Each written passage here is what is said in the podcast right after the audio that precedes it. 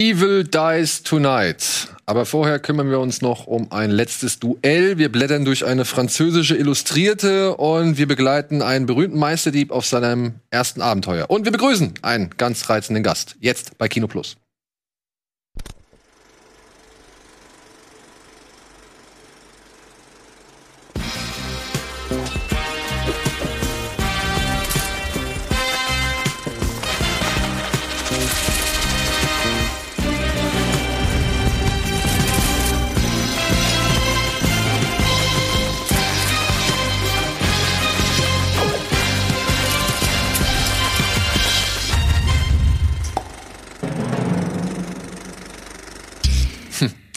Hallo und herzlich willkommen zurück nach einer Woche Abwesenheit und Urlaub und Pause und Krankheit, was weiß ich, zu einer neuen Folge Kino Plus, bei der ich ganz herzlich oder bei der Antje und ich ganz herzlich erstmals eine junge Dame begrüßen dürfen, die wir eigentlich schon länger auf dem Zettel hatten, mit der wir sogar schon mal Kontakt hatten, aber es dann irgendwie im Sande verlaufen ist. Mehr aber jetzt ist sie endlich hier. Yes. Sie ist Grimme-Preisträgerin, wenn ich es richtig in Erinnerung habe. Sie hat einen eigenen YouTube-Kanal. Sie ist die deutsche Stimme der Raya-Prinzessin in Raya und der letzte Drache. Und wir freuen uns ganz herzlich, dass sie da ist. Hallo, Christina N. Sala Zalamer. Oh, ja, fast richtig, ja, fast, fast, fast. Aber du hast gerade noch gerettet. Ja, hi. Cool Und der Einfachheit halber nennen wir dich Chrissy. Genau, so Hallo. mich alle. Chrissy, ja, oh. uns geht's soweit gut. Ich hoffe, dir geht's auch ebenfalls gut. Ja, abgesehen vom Wetter doch, mir geht's super eigentlich. Ja, ja Hamburger Wetter, ne? Also ich würde sagen, Hamburg zeigt sich doch gerade von seiner besten Seite für dich. Also, so. Was willst du eigentlich? Wie, wie eh und je, ja. genau. Du weißt doch, was der Hamburger im Sommer macht, oder? Äh, draußen duschen, ich weiß es Er nicht. nimmt sich den Tag frei. Ja, Du bist hier und das finden wir gut. Du hast schon eine Menge auf dem Kerbholz. Also du hast unter anderem deinen eigenen YouTube-Kanal Hello Chrissy mit äh, sechsstelliger Abonnentenzahl. Ne? Ja, das sind ja alles nur Zahlen. Ja, okay. Und da beschäftigst du dich neben den alltäglichen Dingen des Lebens auch halt auch sehr viel mit Filmen, weswegen ja. wir unter anderem schon mal so über drei, vier Ecken Kontakt hatten. Das hat sich aber dann äh, nicht nur als ein Projekt raus äh, also erwiesen, sondern du hast sogar dann eine eigene Webserie produziert namens Wishlist. Und das war der zweite Kontakt, denn wir haben hier mal über Wishlist gesprochen. Genau. war das dieses Studio? Ich, das war auf jeden Fall in diesem ah, Studio. Ah, ich dachte mir, ist das dieses Studio? Das kommt mir so bekannt vor. Ja, ich war schon mal hier mit meinen Kollegen, genau. Ja, und wo war das? Da habt ihr einen Preis bekommen und da hat dich Lutz van der Horst oder, oder dein Kollegen hat Lutz van der Horst irgendwie so richtig zurechtweisen müssen und sagen müssen, ey, steh auf, du hast gewonnen. Weißt du das? Ah, noch? ja, das war der Deutsche Fernsehpreis. Das war der Deutsche Das Fernseh war so lustig, weil wir wussten, also wir wussten wirklich gar nichts und ich wäre auch beinahe nicht gekommen.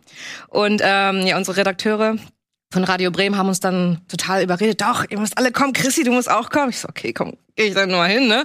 Und dann haben wir uns schon so gewundert, weil unsere Plätze, unser Tisch war relativ weit vorne. Ich so, oh, voll die guten Plätze gekriegt hier, ne? So voll verwundert. Wir haben echt gar nichts äh, gerafft bis zu dem Moment, wo auf einmal die Scheinwerfer auf uns gerichtet wurden und ihr habt gewonnen, Mann. Und wir so, was? Das war echt.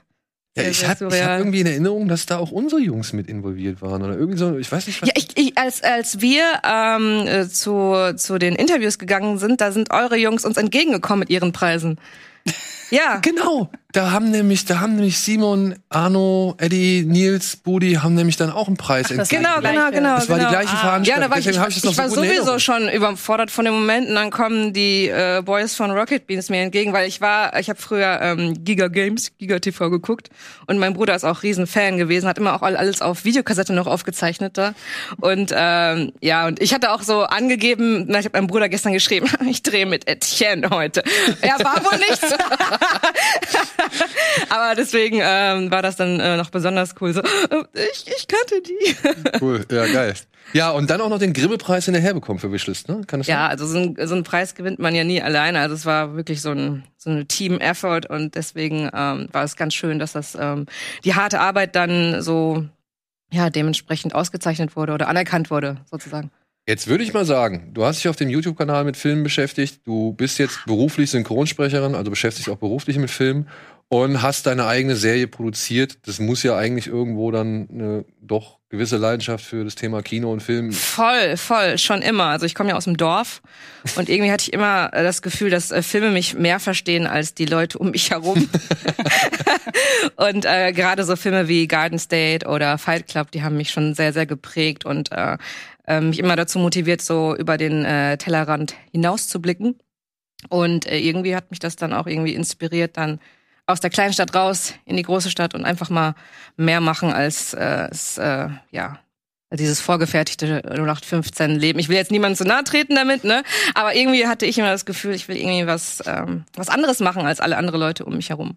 Und äh, dazu haben mich äh, Filme tatsächlich inspiriert und deswegen habe ich auch relativ schnell auf meinem YouTube-Kanal angefangen, nebenher über Filme zu quatschen, dann immer mehr, immer mehr und dann immer mehr in die Richtung ausprobiert und irgendwie alles Mögliche ausprobiert anscheinend und er hat zu diesen verschiedenen Projekten gekommen und dann jetzt ähm, vor allen Dingen jetzt äh, fokussiere ich mich total auf Synchronsprechen, weil das ist so, äh, ich habe viele Leidenschaften, aber so die Hauptleidenschaft gerade. Wann hast du gemerkt, dass du Synchronsprechen jetzt wirklich am, am also, dass du darauf am meisten Bock hast? Das war voll der Zufall. Also gerade wenn man so aus, aus einer kleinen Stadt kommt, ähm, da realisiert man auch gar nicht, dass so ein äh, so Synchronsprecher, dass es ein realistischer Job ist. Und ich habe eigentlich als Kind und Teenie die Anime-Serien, die nachts irgendwann auf Vox liefen, auf Videokassette noch aufgenommen und dann parallel dazu den Kassettenrekorder meiner Eltern geholt und dann diesen diesen gelben diese gelben Untertitel dann so eingesprochen und alles aufgenommen und dann äh, gleichzeitig also zurückgespult und gleichzeitig abgespielt und ich habe quasi damals schon meine äh, Anime-Serien selber synchronisiert, nur so zum Spaß und äh, auch Freunde von mir jetzt, ähm, jetzt wo ich in Berlin bin, äh, meinten auch zu mir, ist so lustig, dass du jetzt Synchronsprecherin bist, weil wir haben uns früher immer gefragt, warum du bei den Werbungen immer auf stumm geschaltet hast und die nachgesprochen hast. und äh, genau, ich habe aber nie wirklich das wirklich als realistisches ähm, ähm, Arbeitsziel verfolgt. Und dann, ich hatte jetzt durchs Filmbloggen dann öfter mal was mit Disney zu tun. Und dann durfte ich in äh, Disneys Baymax vier Takes sprechen. Rohu das war äh, ein glücklicher Zufall und abgesehen davon, dass der Groschen dann sowas von gefallen ist, dass ich dann dachte, ja, das ist es. Das, das mache ich auf jeden Fall, komme was wolle. Äh, hatte ich auch das Glück, dass es bei dem renommierten Synchronregisseur Axel Malzacher war. Ähm, und der hat mich damals entdeckt und dann immer wieder zu Castings eingeladen und irgendwann hat es äh, dann geklappt mit dem Raya-Casting. Und äh, ja, das ja, ich mein, war krass. Es ist schon eine fette Rolle, beziehungsweise, okay. wen hast du? Kelly Mary Tran war das im Original, ne? Genau. Also schon, also würde ich sagen, von Rohuwabohu oder Baymax äh, oder dem Auftritt darin äh, dahin ist schon echt ein guter Sprung. So war ich auch überrascht. Als ich ja, dazwischen gab es noch ganz viele Zwischensprünge und auch äh, Sprünge weg, weil also ich hatte dann natürlich zwischenzeitlich auch andere Sachen synchronisiert, aber dann auch durch ähm, ja verschiedene Schauspielerfahrungen habe ich dann ähm, die Jungs kennengelernt, Marc und Marcel, äh, mit denen ich dann Wishlist gemacht habe, weil ich auch hobbymäßig früher gern ähm, geschrieben habe und Mangas gezeichnet habe und Geschichten erfunden habe. Dann hatte ich irgendwann mal so eine Idee für ein Kurzfilmprojekt, das haben wir umgesetzt. Und weil die Arbeit so lief, gut lief, hat der, Markt mich dann gefragt, als die dann die äh, Anfrage gekriegt haben äh, von Funk für ein fiktionales Format, ob ich auch Ideen hätte für eine Mystery-Serie. Und ja, dann hat man die Köpfe zusammengesteckt und so ist äh, Wishlist entstanden. Und dann war ich halt zweieinhalb Jahre raus aus dem synchronen Business, weil Filmemacher kennen das, wenn man ähm, sich äh, ja dem Filmemachen widmet, hat man keine Zeit mehr für irgendwas anderes. Und deswegen äh, ja, habe ich da den den Weg zur Synchronsprecherin ein bisschen verloren. Aber so vor zwei Jahren habe ich dann wieder quasi bei null angefangen und habe dann meine Synchronsprecher-Ausbildung nachgeholt und und und. Und dann kamst du Raya, genau. ja, ich hab, ich weiß nicht, hast du mal zufällig bei ihr auf diese Synchronsprecherkartei diese Soundschnipsel gehört, äh, reingehört? Sch äh, Soundschnipsel nicht gehört, aber ich oh, weiß noch. Die sind alt, die sind so alt. Aber ich weiß noch, als wir damals, ähm, wir haben uns ja kennengelernt bei einem Dreh für Amazon. Weißt du eigentlich je, was daraus geworden ist? Ich weiß schon ein bisschen, aber ich weiß nicht, ob ich sagen darf. Okay, gut. Dann muss es mir unbedingt erzählen, wenn die Kamera aus ist. Nee, daraufhin habe ich tatsächlich im Vorfeld äh, geguckt, was du alles gemacht hast, einfach weil ich wissen will, mit wem ich es zu tun habe. Und ich habe aber die, die Schnipsel mir nicht angehört, aber war auch sehr äh, angetan von dem, was da alles, was da alles stand. Weil die Schnipsel, muss ich sagen, ich habe da halt einfach mal drauf geklickt und habe dann halt durchgelesen so. Und dann hörst du ja einfach nur ein bisschen im Kopf so ein bisschen woanders. Und ich fand, du bist so eine Erweiterung der deutschen bisherigen Synchronstimme von Drew Barrymore. Also wenn ich, ich hab, ich weiß, du kennst, also Drew Barrymore hat eine, sag ich mal, markante Sprecherin, beziehungsweise typische Sprecherin, die sie halt mhm. immer wieder spricht. Und ich finde, du klingst so ein bisschen wie die jüngere Version davon. Ach, wie geil ist das denn? Dankeschön. Also, jetzt nur mal, du hast halt wirklich, das, das ist mir halt, ähm, da habe ich gedacht, ach guck mal, du hast, glaube ich, so ein Hörbuch eingesprochen oder irgendwas und hast dann halt so wie dieses, wie so früher halt gerne, ja, amerikanische Stimmen irgendwie aus so mit so ein bisschen. Spannend. Ach so, das ist da auf der Seite. Ja, aber Muss äh, das klang halt so wirklich äh, wie so jemand, der bewusst amerikanisch klingen will, aber Ach halt so, auf echt? Deutsch. Ach, crazy. Und das fand ich eigentlich, also das fand ich überraschend so, weil ich habe ja Raya gehört und das Mhm. Kam für mich nicht so ähm, direkt in den Sinn, sondern Mhm. ich musste echt an diese Stimme von Drew Barrymore denken, die für mich dann Mhm. deutlich ähnlicher dazu klang. Das ist ein Kompliment, würde ich sagen. Ja. Das ist, glaube ich, von meinem Hörbuch-Podcast, die Vorleserin. So ein Hörbuch-Podcast habe Das ich kann auch. gut sein. Das kann Genau, gut sein. wahrscheinlich, ja. Ja. So. Und Oh. was hast du als letztes gesehen, was heute nicht Thema der Sendung ist? Äh, ich war auf dem äh, Fantasy-Filmfest in Berlin und habe mir den Startfilm angeguckt, Gunpowder Milkshake, auf den ich richtig Bock hatte, weil ich den Trailer echt cool fand. Okay, da würden wir aber gleich drüber reden. Ja, oder?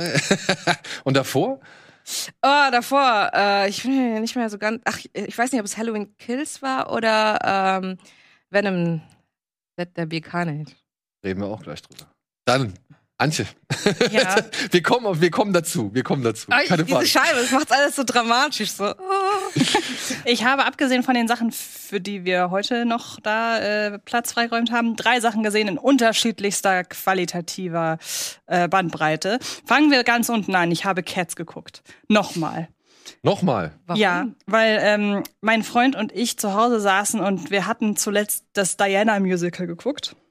Es gibt jetzt ein Diana-Musical über die äh, ehemalige Prinzessin Diana und das ist nicht gut. Und dann hatten wir überlegt, es ist aber, es ist aber gleichermaßen irgendwie kurzweilig genug, als dass man sagen kann, es ist nicht langweilig. Und das finde ich dann halbwegs noch unterhaltsam, aber man kann halt in sehr kurzweiliger Art und Weise sich die ganze Zeit vor Augen führen, wer zum Teufel hat das nur abgesegnet. Also wer wirklich mal wieder was sehr, sehr Schlechtes gucken will, was aber nicht als schlecht gedacht war, soll sich bitte das Diana-Musical Also anschauen. es ist unterhaltsam. es ist eben, das ist es ja. ja, okay, das ist genau. Bock. Und ähm, Ja, aber auf Cats trifft es doch auch zu. Nee, eben nicht. Cats ist ja unfassbar langweilig. Ja, gut, das kommt noch hinzu. Das ist ja bei Cats leider das Problem. Das haben wir halt dann auch so nach zehn Minuten gemerkt und dachten, das ist kein, das ist kein adäquater Dass Diana-Ersatz. ich es gemieden habe. Äh, wir haben es dann trotzdem fast bis zu Ende geguckt. Aber ich habe es auch bei Letterbox noch mal nach unten korrigiert, weil das ist ja wohl so unfassbar langweilig. Das ist ja und das Problem ist ja, sie haben sich ja an den Songs und an der Geschichte in Anführungsstrichen des Originals orientiert und selbst wenn das gut gemacht wäre, wie langweilig ist Cats eigentlich? Ja. Also, ich meine, es ist halt einfach eine, eine, ein Casting-Wettbewerb. Ja, eben. Und Ja. es, der, der, der, die ganze Geschichte handelt davon, dass verschiedene Casting-Teilnehmer vorgestellt werden. Also da hat ja selbst Sing, dieser Animationsfilm, viel, viel mehr Handlung. Und da geht's im Großen und Ganzen eigentlich auch nicht um viel mehr. Ja, aber der hat mich auch mehr gerührt. Ja, ich finde jetzt auch der Trailer zum zweiten Teil irgendwie, habe ich ein bisschen Bock da drauf. Der lief, warum auch immer, vor James Bond. Keine Ahnung, warum da Sing 2. Damit vor- alle im Saal wissen, worauf sie sich mit ihren Kindern demnächst freuen. Das wäre sowieso etwas, was mich sehr interessieren würde. Vielleicht können die Leute da draußen da ja mal in die Kommentare schreiben, wenn sie aktuell ins Kino gehen, ob das normal ist, dass halt einfach 15 Trailer vorher laufen.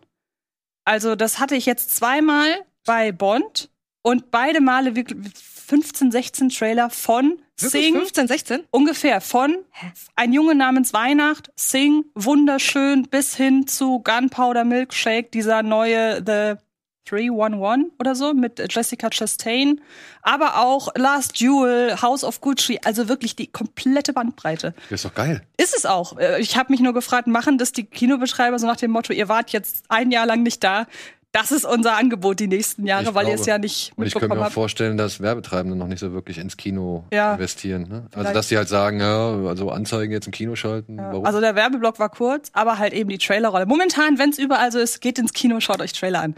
ähm, Und wenn es so dafür ist. genau. Dann habe ich, und ich hatte so Bock darauf, den mal wieder zu gucken. Und ähm, ich habe Gone Girl mal wieder gesehen. Ach, schön. Und es ist einfach ein Film, ich weiß nicht, wie es euch geht, den kann ich immer gucken. Ja, klar. Also es ist auch egal, in welcher Stimmung ich bin. Ich kann ihn mir sowohl angucken, wenn ich denke, ich möchte irgendwie so was halbwegs Komisches tatsächlich gucken, weil der hat ja eine sehr, sehr morbide Komik, der Film, teilweise, wenn er so die Art und Weise der Berichtbestattung in den US-amerikanischen Medien seziert oder der geht ja sehr ins Satirische teilweise rein, aber er ist natürlich auch abgrundtief böse.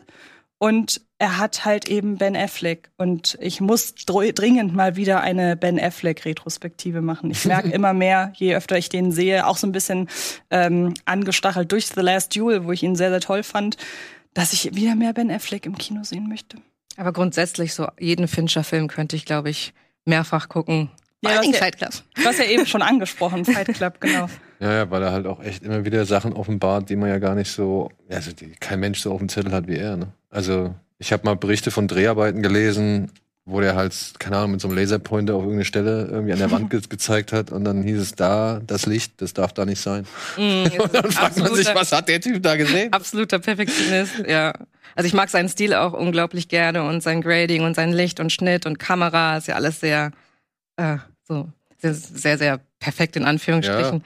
Wir waren auch ähm, sehr, sehr inspiriert von seinem äh, Look für Wishlist tatsächlich. Und das fand ich ganz cool, als dann irgendjemand ähm, äh, nach der ersten Staffel auf mich zukam und meinte, das hat mich irgendwie ein bisschen an, an Fincher erinnert. So vom, ich so, wow, ja. hat irgendwie funktioniert, cool. Und ich würde sagen, der Blick von Ben Affleck am Ende, der letzte Blick von Ben Affleck, den es im Film zu sehen gibt, sagen wir es mal so, der hat schon was unfreiwillig Komisches. Ja. Also was heißt unfreiwillig Komisches für die Figur? Ja, ja, genau. Und ich bin jedes Mal, das ist sehr tagesformabhängig, bin ich zwiegespalten, was die, das, den Schluss angeht. Weil manchmal denke ich, eigentlich sollte fünf Minuten vorher Schluss sein, weil es gibt diese eine Einstellung, wo einfach die Schlafzimmertür zugeht und dann wird das Schloss umgedreht.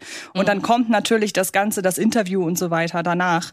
Das ist nicht mehr da. Aber das ist irgendwie, seit ich den Film kenne, denke ich mir so, das wäre eigentlich das perfekte Ende. Aber ich verstehe auch, warum man halt noch das andere hinten rangehängt hat. Man ja so gesehen nicht. Man hat sich ja am Buch orientiert. Aber warum dann noch was danach kommt. Aber ähm, es ist egal. Dieser Film ist von vorne bis hinten perfekt. Und dann habe ich einfach nur, weil ich mal wieder Bock drauf hatte und weil er mir von Amazon Prime vorgeschlagen wurde, mal wieder Booksmart gesehen. Oh, und, das ist so cool. und bleibt für mich eine der besten Coming-of-Age-Komödien Ich war auch so überrascht. Jahre. Also ich finde auch der ähm, der Trailer gibt gar nicht her, wie cool der Film Mhm. eigentlich wirklich ist. Und als ich den dann geguckt habe, war ich super überrascht Ja. über den Humor und äh, ja wie wie wie wie wie dreckig und lässig es dazu geht. Ja. Und ähm, dass es ähm, diese Klischee-Rollen so krass gebrochen werden. Ja, Das fand ich echt cool. Unterhaltsam. ich die, lach die, heut- Puppen, die Puppenszene. Ja, genau. großartig, ja. Ich lache heute immer noch über die Puppenszene. Die finde ich, äh, wirklich sehr, sehr, also, was passiert? Ist eine von ganz, also ich hasse ja Drogenszenen in äh, Ja, das Filmen, wenn sie halt komödiantisch eingesetzt werden. Also klar, jetzt bei einem Trainspotting oder bei einem Requiem for a Dream, das ist ja eine zweistündige Drogenszene, wenn man so will. Aber ich mag im Rahmen von Komödien finde ich Drogenszenen immer schwierig, wenn es da so um die Darstellung des Rauschs geht. Es gibt aber zwei, die ich mag. Das ist einmal Booksmart und das ist im Rahmen von 21 bzw. 22 Jump Street. Und ähm, Ach ja, Das ist- äh, Jump those titties oder was? was, was wo man dann am Ende diese Teilung des. Bildschirms hat und äh, Channing Tatum Genau. hat den totalen äh, den totalen Höhenrausch, während man sieht, dass ähm, wie heißt er Jonah Hill. Jonah Hill gerade einen Horrortrip hat. einen Horrortrip hat und ähm, das ist ein sehr großes Lob von mir, wenn ich eine Drogenszene in einer Komödie nicht nervig finde. Ass Ja. and Titties heißt der Song. Genau. sehr sinnbefreit. Weil man es ja immer und immer wieder sieht. Ich glaube, da geht es vor allen Dingen um die kreative Umsetzung Mhm. und Ideenreichtum. Wie machen wir das mal anders? Und ich finde, das hat Booksmart sehr, sehr Genau. geil gemacht. Ja, und super überraschend. Ja, und dann halt auch in dieser Sequenz noch dieses komplett progressive und das ist ja eigentlich, eigentlich ist progressiv ja schon untertrieben für den Film, würde ich sagen. Der äh, ruht sich ja überhaupt nicht darauf aus und hebt das nicht hervor, sondern es ist halt einfach eine sehr, sehr schön progressive Welt, in der der Film spielt. Ich habe mir jetzt ein paar Kritiken nachträglich nochmal durchgelesen, weil ich im Nachhinein äh, mir eingefallen ist, das habe ich gar nicht gemacht, als der Film rauskam. Und ich habe so den ein oder anderen negativen Kommentar dazu gelesen, dass es ja in dem Film dass es total unrealistisch sei, wie das teilweise dargestellt wird, weil zum Beispiel würde die homosexuelle Figur ja gar nicht gehänselt werden. Wo ich mir denke, aber das ist doch gar nicht, darum geht es doch gar nicht. Also lass doch diese Welt so mal stehen, wie sie ist. Das ist doch genau das, was Olivia Wilde, das ist ja ihr Regiedebüt, was die sich vorgestellt hat für ihre Figuren. In diesem Kosmos sollen ihre Figuren leben. Und dann denke ich mir, das ist aber wirklich sehr, sehr negativ zu sagen, aber die wird ja gar nicht gehänselt dafür, dass sie lesbisch ist. Also wir sind schon, glaube ich, sehr programmiert auf gewisse Punkte in Filmen, wo gewisse Elemente vorkommen. Ja, aber ich muss sagen, ich sehe es auch. Ich finde es schön, dass das nicht mal, irgendwie, das ist halt relativ normal da irgendwie. Eben. Ja, eben, genau. Man muss es auch nicht immer thematisieren. So. Ja, Stichwort Love Simon. da geht's ja auch überhaupt nicht darum. Da ist ja das Problem ein ganz anderes. Da trägt er ja das Problem mit sich aus und nicht mit dem Umfeld, so gesehen. Ja. Ja. Ja. Äh, was wollte ich jetzt noch sagen? Ich fand Enter the Void. Enter the Void würde ich noch mal als äh, wirklich gelungenen und repräsentativen Drogentrip, beziehungsweise Enter the Void und Midsommar, finde ich die zwei Oh, besten, ja, aber, Sommer. oh, ja. die beiden besten Drogenvisualisierungen, die man so, also die ich so gesehen habe, um halt wirklich mal sowohl die körperliche Erfahrung als auch das Gefühl und halt, ja, von mir aus auch die Optik irgendwie zu verdeutlichen oder dem Zuschauer näher zu bringen. Da finde ich, haben die beiden Filme auf jeden Fall auch noch die Nase vorn, was das angeht. Aber ich weiß nicht, ob das wirklich in deine Kategorie fallen Na, ich habe mir, also ich finde, bei Midsommar fand ich's, da, da geht's ja wieder jetzt eher ins Drama, beziehungsweise in ernsten Stoff. Ähm, ich habe gerade überlegt, gibt es bei Trainspotting oder Requiem for a Dream tatsächlich subjektive Drogenszenen? Glaube ich gar nicht mal, oder? Ich glaube, es gibt, es ist ja, es handelt die ganze jein. Also, Es spielt in der Drogenszene, aber hat der Film eine Drogenszene? Das ist die Frage. äh, so gesehen würde ich schon sagen, ja, weil unter anderem, ähm, als sie den Fernseher verkaufen, als sie ähm, sich erst was spritzen oder Bei beziehungsweise Requiem. Bei Requiem, ja. Mhm. Und nee, nicht erst verspritzen, sondern erst verkaufen sie den Fernseher und dann äh, spritzen sich was. Und ich glaube, da diese ganze Optik soll es noch mal ein bisschen. Okay. Er hat's, er fasst ja manchmal mit diesem ganz extremen Fischauge noch mal ein. Mhm. Und ich kann mir vorstellen, dass da noch ein paar sind. Und dann ja gibt's ja auch eigentlich noch immer die Szenen. Ähm, unter anderem liegt er ja mal mit Jennifer Connelly nebeneinander im Bett, Mhm. was du ja so in so einem Splitscreen siehst. Und da gibt's ja diese Szenen, wo er auch immer wieder von diesem Strand und diesem Ja, Steg okay. träumt und so weiter. Also ich denke mal, das sind auch schon Okay. äh, Mittel oder Bilder, um eben so einen gewissen Flash Ja. oder irgendwie einen Rausch zu verdeutlichen. Aber eine umgekehrte Szene in dieser Art möchte ich noch hervorheben, und zwar aus The Voices, wo man einmal sieht, da sieht man ja einmal, wie es andersrum ist. Mit Ryan Reynolds. Da, ja, genau, da ist Ja. ja im Grunde der ganze Film ein, in diesem Fall Medikamententrip, und dann lässt er sie ja einmal weg und plötzlich ist alles um ihn realistisch. Also das möchte ich da auch noch mal positiv hervorheben. Ich weiß nicht, ob du den gesehen hast. Ja, ja, mit der Katze und dem, Genau. mit der bösen Katze und, und dem lieben dummen Hund. So. Ja, Und den Köpfen im Kühlschrank. Richtig. stimmt. Die ohne die Medikamente plötzlich gar nicht mehr so lebendig sind. Oh, kurios. So, wir machen einen kurzen Spot und melden uns gleich zurück. Ja, mit ein paar Veranstaltungstipps, würde ich jetzt mal sagen. Dann kannst du nämlich direkt über Gunpowder, Gunpowder Milkshake reden. Okay. Gut.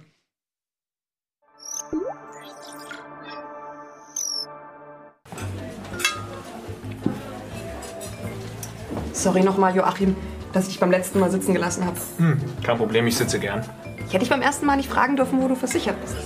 Ey, ich habe jetzt den vollen Durchblick. Danke nochmal für den Tipp mit Clark. Aber fällt dir gar nichts an mir auf? Warst du beim Friseur? Nee. Neues Hemd. Keine Ahnung. Na, was habe ich denn offensichtlich? Sieht man das nicht? Ich weiß es nicht, sag schon. Zeit, Anneliese. Offensichtlich habe ich jede Menge Zeit. Die Clark-App managt meine Versicherung, ich muss mich um gar nichts mehr kümmern und dadurch habe ich endlich mehr Zeit. Zeit genug, um mich mit einer Frau zu treffen, die meine Gaming-Skills nicht zu schätzen weiß, nur um ihr dann zu sagen, lebe wohl, holde Maid. Oder wie wir Gamer sagen würden, GG.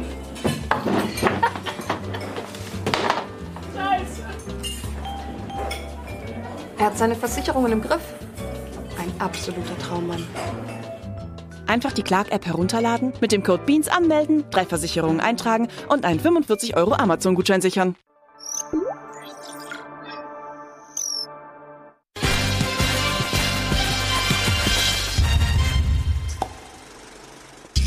Hallo und willkommen zurück zur aktuellen Ausgabe Kino Plus mit Chrissy und mit Antje und mit mir. Und ja, wir haben jetzt erstmal so die ersten Befindlichkeiten abgequatscht und widmen uns jetzt mal dem Tagesprogramm. Denn wir wollen euch ein bisschen ins Kino schicken und das Ja. auch in ein paar, sag ich mal, nicht ganz so präsente oder prominente Filme. Denn es finden jetzt zurzeit, Chrissy hat es ja eben schon angedeutet, und halt auch demnächst noch einige Festivals statt. Ich weiß nicht, ob du davon gehört hast, aber jetzt am Wochenende, das ist nur eins, das möchte ich gerne mal für unsere Hamburger Freunde empfehlen. Jetzt am Wochenende gibt es im Studiokino ein kleines privat organisiertes Festival von einem Mann, der sich auf YouTube Videohütte nennt. Er heißt, glaube ich, Hermann. erzählt, ja. Genau. Und der hat das Studiokino gemietet und zeigt dort einfach mal ein paar der Filme, die ihn so geprägt haben. Das heißt, am Freitag, oder beziehungsweise wir können ja mal einen kurzen Trailer dazu zeigen. Ten in a Chamber heißt das Ding. Und ich finde es echt liebenswert. Also ich muss es echt sagen, Cooler Typ. Ich, haben wir einen Trailer dazu? Beziehungsweise hatten wir so einen kurzen? Ja, da hatten wir einen. Der hat einfach gesagt, ey, das sind die Filme, die bedeuten mir was. Night on Earth läuft zum Beispiel am Freitag um 18 Uhr. This End California kommt um 21 Uhr am Freitag. In jenen Tagen um 13.30 Uhr am Samstag, 16 Uhr die Klapperstrange und 18.30 Uhr Straßen in Flammen. Und dann um 0 Uhr nach einem Filmquiz kommt nochmal Holy Motors. Ja, und Sonntag haben wir dann Warnung vor einer heiligen Nutte um 12, ein Überraschungsfilm um 14.30 Uhr. Detention, kennt ihr den? Detention? Nee. Dieser mit Josh Hutcherson, heißt er so? Hutcherson? Da müssen sie nachsitzen. Und Armee der Finsternis gibt's am Sonntag um 19.30 Uhr noch als Abschluss, genau. Ähm, Ich würde hingehen, das sah jetzt interessant aus. Detention ist ein Film, der ist auch eher untergegangen. Ist jetzt nicht der allerbeste, aber ich mochte den, weil der sehr irre ist. So, der hat so einen Scrubs-artigen Humor und ist auch so eine echt nette, sag ich mal, Irrsinnsgeschichte über halt eine Gruppe von Schülern, die nachsitzen müssen und dadurch in so eine Art Zeitreiseabenteuer kommen, weshalb erklärt wird, warum in dem Schulmaskottchen, glaube ich, der ein Bär ist, jemand in seinem Hintern steckt. Oder irgendwie sowas in der Richtung. Also, das wird auf jeden Fall im Laufe des Films geklärt. Gekauft. Und der wirklich, ich mag den. Ich mag den echt. Der ist low budget oder beziehungsweise hat nicht so viel Geld, aber der holt da aus seinem Szenario echt eine Menge raus, ist schön irre und hat ein paar echt ganz gute gelungene Gags. Also ich mochte den. Ich mochte den wirklich. Und dass so ein Film da läuft, das freut mich halt. Aber auch, ja, das End California ist äh, diese Mockumentary über Skaten in der DDR, fand ich, finde ich auch cool. Äh, und ich, ja, ich freue mich um 18.30 Uhr am Samstag auf Straßen in Flammen. Ein Film, den ich äh, schon so oft gesehen habe, aber noch nie im Kino. Und die Gelegenheit nehme ich jetzt mal wahr. Ten in the Chamber im Studio-Kino könnt ihr euch gerne auf der Seite auch noch ein bisschen informieren. Da stehen alle Zeiten und Daten. So, Was ja viele gar nicht wissen, vielleicht ist ja, dass man tatsächlich ja Kinos privat buchen kann, Eben. so gesehen. Und man sich da, also zumindest kenne ich das so, weil ich war schon, äh, ein Freund von mir hat schon ein paar Mal ähm, tatsächlich seinen Geburtstag im Kino gefeiert zu einer Überraschungs- äh, Sneak quasi und hat dann halt einfach einmal hatte er Glück und er hat ähm, da hat ich glaube Sony damals noch eine Filmrolle von einem Film aufbewahrt, der ein halbes Jahr oder vorher irgendwie dann lief. Aber ansonsten hat er immer Blu-rays mitgebracht. Und das ist von der Qualität her völlig in Ordnung. Also rein theoretisch kann vielleicht jeder so ein Festival äh, organisieren. Ich weiß nicht, da sind bestimmt an, ist bestimmt an irgendwelche Auflagen geknüpft und so weiter. Gehe ich schon von aus. Aber per se. Ja, so ein Kollege hat das von mir vor kurzem gemacht in Berlin ähm, für den ähm, neuesten Rebuild-Film von Neon Genesis Evangelion. oh, was Das war auch cool. Da, waren- da waren wir dann, wie, wie viele Leute waren wir? Sechs Leute? So waren da im kleinen Kino und das war auch cool, auf der großen Leinwand die krassen Fights zu sehen. Das war schon echt. Aber habt ihr euch nur den vierten angeguckt? also ich, die vorigen Filme haben wir ja schon selber gesehen und ich glaube, er hat den, den aktuellsten äh, Rebuild schon dann zum dritten oder vierten Mal geguckt. Ich habe den da dann zum ersten Mal gesehen und habe da gesessen, gestaunt, nicht alles verstanden, aber wer versteht schon alles bei Evangelion. Also ohne End of Evangelion hätte ich äh, die erste Staffel dann auch nicht richtig verstanden, beziehungsweise war ich schon so ein bisschen irritiert. Ich weiß, warum die, warum die es so gemacht haben beim ersten Mal, aber wie gesagt, es hat nicht wirklich viel nochmal gegeben für all das, was vorher aufgebaut worden ist. End of Evangelion, ja, war hilfreich, aber so den völligen Durchblick hatte man auch noch nicht. Ja, aber ich feiere das. Irgendwie, ich mag das auch irgendwie, wenn ich, äh, wenn, wenn ich einen Film nicht komplett verstehe und hinterher nochmal überlegen muss, Moment mal, und dann recherchieren muss und dann äh, investiert man ja auch noch mehr Zeit und dann ähm, steigert sich die Begeisterung nochmal für so ein äh, Filmprojekt und ich habe es schon sehr gefeiert. Auch wenn ich, ich habe sogar auch diese Explain-Videos auf äh, YouTube geguckt. Aber das ist ja so viel Info und so vielschichtig, also da, da durchzublicken, da musst du echt richtig Es tief geht drin um sein. in seine Materie. Psyche, wenn ich es jetzt richtig verstanden habe. Irgendwas mit Engeln. Ja, irgendwas mit Engeln. So, cool. Das hätten wir schon mal. Und ja, Chrissy hat es ja eben schon mal angedeutet. In Berlin hat es bereits begonnen.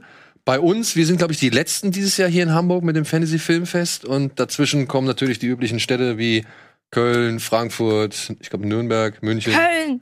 Ja. Und deswegen haben wir uns gedacht, komm, wir weisen jetzt einmal aufs Fantasy Filmfest hin, dass das nämlich jetzt äh, sowohl in Berlin gestartet ist, als auch demnächst noch in weiteren Städten starten wird. Und wir wollten mal so einen kleinen, ja, wie soll man sagen, so ein paar Tipps mit auf den Weg geben, oder? Was sagst du denn zu Gunpowder Milkshake, der Eröffnungsfilm? Ja, als ich den Trailer zum ersten Mal gesehen habe, war ich total begeistert. Das war so ein, äh, ein bisschen so ein Sucker-Punch-Moment, wo ich den Trailer gesehen habe und dachte, boah, ja geil, sowas will ich sehen, da habe ich Bock drauf. Äh, ja, und dann habe ich den Film gesehen und es war auch wieder so ein Sucker-Punch-Moment, wo, ähm, ja, ähm, ja, ich zuerst das positive Look ist cool. Äh, die haben ganz coole Ideen, was manche ähm, Choreografien angeht, also ähm, Kampfszenen. Aber es ist dann auch wieder sehr, sehr. Also ich finde, da findet der Balance nicht zwischen Ernsthaftigkeit und wir nehmen uns dann doch nicht ernst. Also der Film erzählt einen so, ah, wir nehmen alles locker, wir nehmen uns nicht so ernst, es ist alles nur Spaß. Aber dann gibt's natürlich auch diese Verbindung zwischen ähm, Tochter und Mutter, die dann auch ähm, ja einiges an Raum einnimmt, aber das ist alles sehr, sehr, sehr flach erzählt und ähm, ja, ich weiß nicht, wie viel man erzählen darf. Man soll ja spoilerfrei bleiben, aber äh, ja, in einer gewissen wichtigen Kampfszene, da ich weiß nicht, ob es da genug Budget für äh, VFX gab. So, das hält einen, äh, das nimmt einen, ähm, holt einen immer sehr schnell raus. Also mich persönlich immer sehr schnell raus, um ähm, in der Spannung zu bleiben für den Film. Aber an sich äh, geiler Look. Ich finde auch hier ihre ähm, ihre Jacke erinnert mich voll an ähm, äh, Ryan Gosling in Drive irgendwie das Kostüm. Hatte mich, Ja. also als ich den Trailer gesehen habe, dachte ich auch, ist das, ist das irgendwie inspiriert davon? Äh, wurde übrigens in Berlin gedreht und äh, der Regisseur ist auch in Deutschland geboren. Und ähm, ja, Und hat einen wirklich, also einen Film gemacht, den ich wirklich mag, äh, Big Bad Wolves, äh, wo halt eine ähnliche Geschichte erzählt wird wie in Prisoners, mir von Denis Villeneuve. Und den mochte ich halt sehr, deswegen war ich ein bisschen gespannt auf den. Aber ich finde halt Gunpowder Milkshake, es ist ein schöner Eröffnungsfilm. Gerade hast du den auch gesehen? ich habe ihn auch gesehen, ja. Mhm. Es ist ein schöner Eröffnungsfilm, so fürs Fantasy Filmfest. Man sollte nicht allzu viel drüber nachdenken. Der ist halt einfach, ja, der will halt einfach cool sein und stylisch so. Mhm. Aber Also- fandest du ihn cool? Das war nämlich so eine ich fand Frage. ihn, ich fand ihn zu, zu cool. Also verstehst du, der hat zu sehr auf Coolness gemacht. Der hat, Das war dann schon wieder we- weniger cool. ja genau, weißt du, wenn halt irgendwie, Funktioniert nicht die ganze Zeit. wenn dann halt irgendwie im, im größten sich andeutenden Gefecht des Films irgendwie immer noch mal Zeitlupen irgendwie oder Leute in Zeitlupe zu einer Tür laufen, um dann halt ins Gefecht einzuschreiten, dann denke ich mir so, ja, da überreizt du halt ein bisschen den, den, diesen Coolness-Faktor so. Und das zieht sich ja wirklich gnadenlos bis zum Ende durch. Und ich muss sagen, mir war es halt eine Spur zu bemüht cool. Mhm, genau. Ja. Ja. Und die Geschichte, come on, haben wir alle schon ein paar Mal gehabt so und es ist jetzt auch nicht schlimm, aber ähm, ja, wie gesagt, dieser dieser absolute Stilwille, der tut dem Film meiner Ansicht nach nicht so gut. Ja, und ich finde auch, äh, Michelle Yeoh wurde äh, ziemlich verschenkt von ihren, Michelle Yeoh von, wurde richtig von ihren, von ihren Skills ja generell ähm, in den Trailern. Also ich hatte richtig Lust auf die Kampfszenen.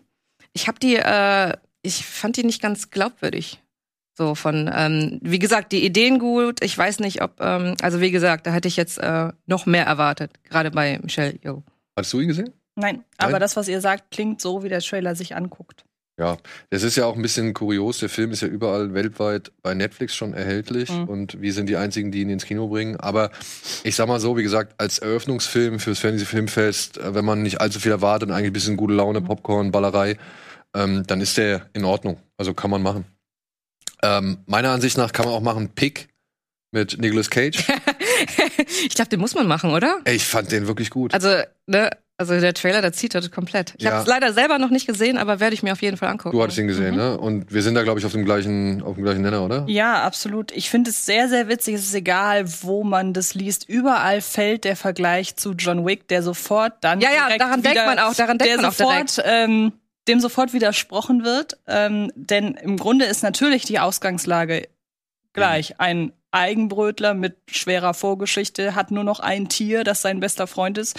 Im Falle von John Wick war es ein Hund. Hier ist es eben ein Schwein. Man nimmt ihm das Schwein weg und daraufhin das ist schon geil. und daraufhin macht sich Nicolas Cage auf, äh, das Schwein wiederzufinden, beziehungsweise die Leute zu finden, die ihm das Schwein geklaut haben, aber eben nicht in John Wick-Manier, sondern in, Ganz anders. in ganz anderer Manier. Ich wüsste jetzt auch spontan, ich weiß nicht, hast du First Cow schon gesehen? Noch nicht. Nee.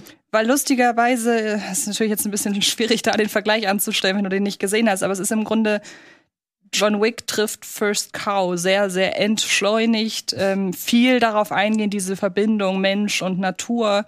Ähm, und dieser ganze Racheaspekt, der findet halt überhaupt nicht auf einer, offen, auf einer offensive Art und Weise statt, sondern es ist eigentlich im Kern ein Selbstfindungsfilm, wobei ich nicht den Eindruck hatte, es geht darum, dass sich die Figur noch irgendwie groß weiterentwickelt, sondern sie verarbeitet ihren ganzen Schmerz, ihr ganzes Leben im Laufe dieses Films. Und dann gibt es äh, einen Moment, der, der, da ist überhaupt egal, was inhaltlich passiert. Ähm, aber die Art und Weise, wie hier zwei Männer einander gegenüberstehen und sich austauschen über das, was passiert ist, das ist so intensiv und durch die kleinen Gesten und so einzelne Worte, die ausgetauscht werden, sitzt man da und hält den Atem an. Und sehr, sehr starker Film. Und ich hoffe, jetzt ist endlich auch mal äh, dem vorgebeugt, dass da immer noch Leute reingehen und sagen, Ja. ich will John Wick mit äh, Nicolas Cage gucken. Ja, oder halt die typische Nicolas Cage Meme Machine so, die gibt's halt auch nicht. nicht. ja. Also ich könnte mir wirklich vorstellen, dass der so in Nebenkategorien bei den Oscars vielleicht sogar Chancen haben könnte, wenn er nicht so klein wäre. Ja. Also ich glaube, er wird, er wird ja auch bei uns kommt er ja nicht ins Kino, sondern ich glaube im November schon direkt auf DVD und Blu-ray. Hat ja eher so diesen Geheimtipp-Status. Aber wenn ich mir überlege, wenn da ein, ein prestigeträchtiger Name hintergestanden hätte und man den näher an die Saison gepackt hätte und mehr mit äh, Kopien und so weiter und so fort, wäre das bestimmt so ein Geheimkandidat. Ja. Ja. Ein Oscar-Kandidat ist, glaube ich, auch Lamp. Ich weiß nicht, ob sie ihn äh, für die Oscars einreichen oder der nicht bereits schon eingereicht ist. Hat heute äh, bekannt, äh, ist heute bekannt geworden, dass er in Deutschland regulär ins Kino kommt. Genau. Ähm, sollte man nicht zu viel äh, zu wissen. Es geht um Nomi Rapaz und ihren Ehemann, die halt in Island auf einer Farm leben und dann etwas finden. Sagen wir es mal so. ähm, ich habe halt nur gehört, der Film soll halt als am Ende einen sehr weirden Eindruck hinterlassen. Was ich gut finde, erstmal. Äh, der lief nämlich unter anderem hier bei unseren Freunden vom Slash Film Festival in Wien Anfang Oktober. Da waren wir auch zu Gast. Da wird es demnächst noch einen kleinen Beitrag zu geben. Und äh, unser Kameramann hat sich den angeguckt, während wir uns einen, was war es, einen philippinischen Horrorfilm namens Medio. Ah nee, Quatsch. Es war ein koreanisch-taiwanesischer, glaube ich. Koreanisch-taiwanesischer. The Sadness? Nein. Nee, Sadness ist, äh, kommt auch noch. Oh, ich habe den Der- Trailer gesehen, ich bin traumatisiert. Oh, ja, Gott. aber hier Medium ist von dem Regisseur geschrieben, der auch The Wailing gemacht hat und dann halt von demjenigen, der ah nee, thailändisch, thailändisch-koreanisch. Ah, jetzt ist ja, ich war Jetzt bei Taiwan, ja. dachte ich direkt. Und Medium läuft auch auf dem Fantasy Filmfest für aufgeschlossene, von mir auf jeden Fall eine Empfehlung. Ist so ein Film, der das Thema Mockumentary irgendwie verarbeitet und, und dann das, also, ja, die Geschichte eines Mediums erzählt, in deren Familie halt immer die Frauen das Medium für eine berühmte Göttin waren. Und ey, wirklich, der Film wird irgendwann echt fies, beziehungsweise auch hat äh, einen Jumpscare, den fanden wir damals im Kino ziemlich gut. Und äh, hat mir sehr gefallen. Und am Ende sitzt du halt da und hast viel gesehen und weißt nicht so wirklich, ob du alles greifen kannst. Aber genau das hat mich dann an The Wailing erinnert. Und deswegen fand ich ihn gut. Und Lamp, wie gesagt, soll eher so ein Slowburner sein, so ein richtig langsames Ding. Aber trotzdem dich halt schon mit einem angeschrägten Gefühl aus dem Kino schicken. So. Mhm.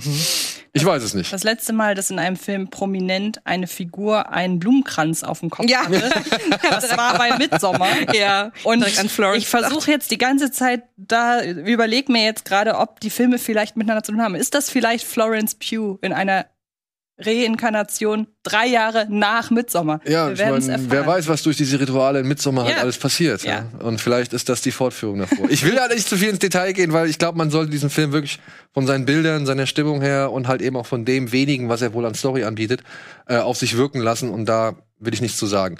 The Sadness Oh auch auf dem Filmfest. Ich sitz, äh, sitz da zufrieden in meinem Kinositz und dann kommt der Trailer. Ich dachte, Ja. ach du Scheiße, ey, so, das ist so brutal. Also äh, äh, wirbt ja auch selber damit, der brutalste Zombie-Film aller Zeiten zu sein. Könnte gut sein. Also ich weiß nicht, äh, ich habe ja den Film nicht gesehen, aber es wirkte so, als würden die Opfer zu Tode vergewaltigt werden. Äh, nicht ganz. Ja, also, okay. äh, es Also ist ich nicht, es ist auch nicht richtig Zombie. Also man muss das, glaube ich, eher so im Sinne von 28 Days Later und George Romeros The Crazies sehen. Ja, Aber ähm, sexuelle Gewalt gibt's schon. das Sexuelle Gewalt gibt's ja. schon. Das Problem an diesem Film ist, er erlaubt sich ein paar Szenen mit sexueller Gewalt, vor allem halt dann auch immer gegen Frauen. Die müssen nicht sein. Die sind zu sadistisch. Die sind auch echt, also die Die haben in wollen. einem Unterhaltungsfilm nicht zu suchen. Naja, das ist so, ich hab's ja in meiner Review beschrieben, das ist so, als hättest du in Braindead Szenen aus Guinea Pig reingeschnitten. So. Also du hast die ganze Zeit eigentlich relativ viel Vergnügen und Unterhaltung und Spaß an der Gewalt, die da gezeigt wird, weil er halt nie zu grimmig wird und nie zu sadistisch wird. Aber dann immer wieder kommen dann so Momente, wo du halt denkst, oh, muss das jetzt sein? So, ja, das sind so die, die, die Momente halt, wie ich es geschrieben habe, die sollen halt nicht mehr als den Schädel ficken. Und ähm, sind nicht notwendig. Auch nicht für den Punkt, den er damit machen möchte. Ich verstehe den Punkt, den er damit machen möchte, aber das muss er nicht, meiner Ansicht nach. Also er muss es nicht so machen. Weil dadurch wird das alles verzerrt. Und an, ansonsten ist es halt einfach, wie du es schon fast vermutet hast, wie so ein spaßiger, aber halt wirklich harter Zombie-Film. Und der ist hart. Ja, Er die werden zu. Tode, also richtig krass gefoltert. Also so wirkt es im Trailer zumindest. Es wäre jetzt nichts für mich, aber so für Gore-Fans vielleicht. Ja, also für Gore-Fans. Der ist frisch Ohne durch Grenzen. Der ist frisch durch die FSK gefallen, ne? Ja. Gestern, gestern glaube ich, hat äh, Cape Light, die bringen den sowohl regulär ins Kino als auch dann äh, ins Auf Heimkino. Und die haben gerade erzählt, der hat äh, keine Jugendfreigabe bekommen. Äh, also keine, keine Jugendfreigabe, ist jetzt gerade noch ohne FSK-Freigabe. Und wir haben uns ja in letzter Zeit öfter mal darüber unterhalten, dass die FSK äh, so ein bisschen auftaut. Stichwort Hell, Hell, Hellboy, genau der war das. Ähm, keine Ahnung, Stichwort auch später noch äh, Venom 2, der ja jetzt frisch ab 12 freigegeben ist. Was ich aber ehrlich gesagt nachvollziehen kann. Aber ist egal. Ich wir, auch, ja. wir haben jetzt halt so gemerkt, gab immer mal wieder ein paar Filme, wo wir dachten, ja gut, haben Hellboy als Maßstab genommen, härter als das ist es nicht. Und schien irgendwie gar nicht mehr zu passieren, dass ein Film keine FSK-Freigabe bekommt. Hm. Ja, aber ich kann verstehen, warum der Probleme kriegt. Und trotzdem muss ich sagen, tricktechnisch ist das sensationell. Es ist So wirklich Fall. sensationell. Sehr. was die da mit handgemachten Effekten und mit digitalen Effekten, äh, Effekten kombinieren. Ähm, ihr kennt äh, vermutlich den berühmten Skandalfilm Irreversible ja. und für welche Szenen dieser Film unter anderem berühmt ist. Und damit meine ich jetzt nicht die Vergewaltigung, sondern ich rede von der Feuerlöscher-Szene. Hm. Äh, ähnlich Schmerzhaftes gibt's hier auch zu sehen. Und ich würde nicht sagen, dass es unbedingt äh, immer darauf ausgelegt ist, dass Leute oder dass man sieht, wie Leute gefoltert werden. Da wird schon relativ schnell, zack, kurz Prozess gemacht, aber das ist halt sehr brutal. ja, Ja. okay. Und sollte man sich nur darauf einlassen, wenn man halt wirklich sagt, okay, ich habe schon einiges gesehen, ich kann einiges ab, ähm, ich habe Spaß daran. So. Hm. Ja.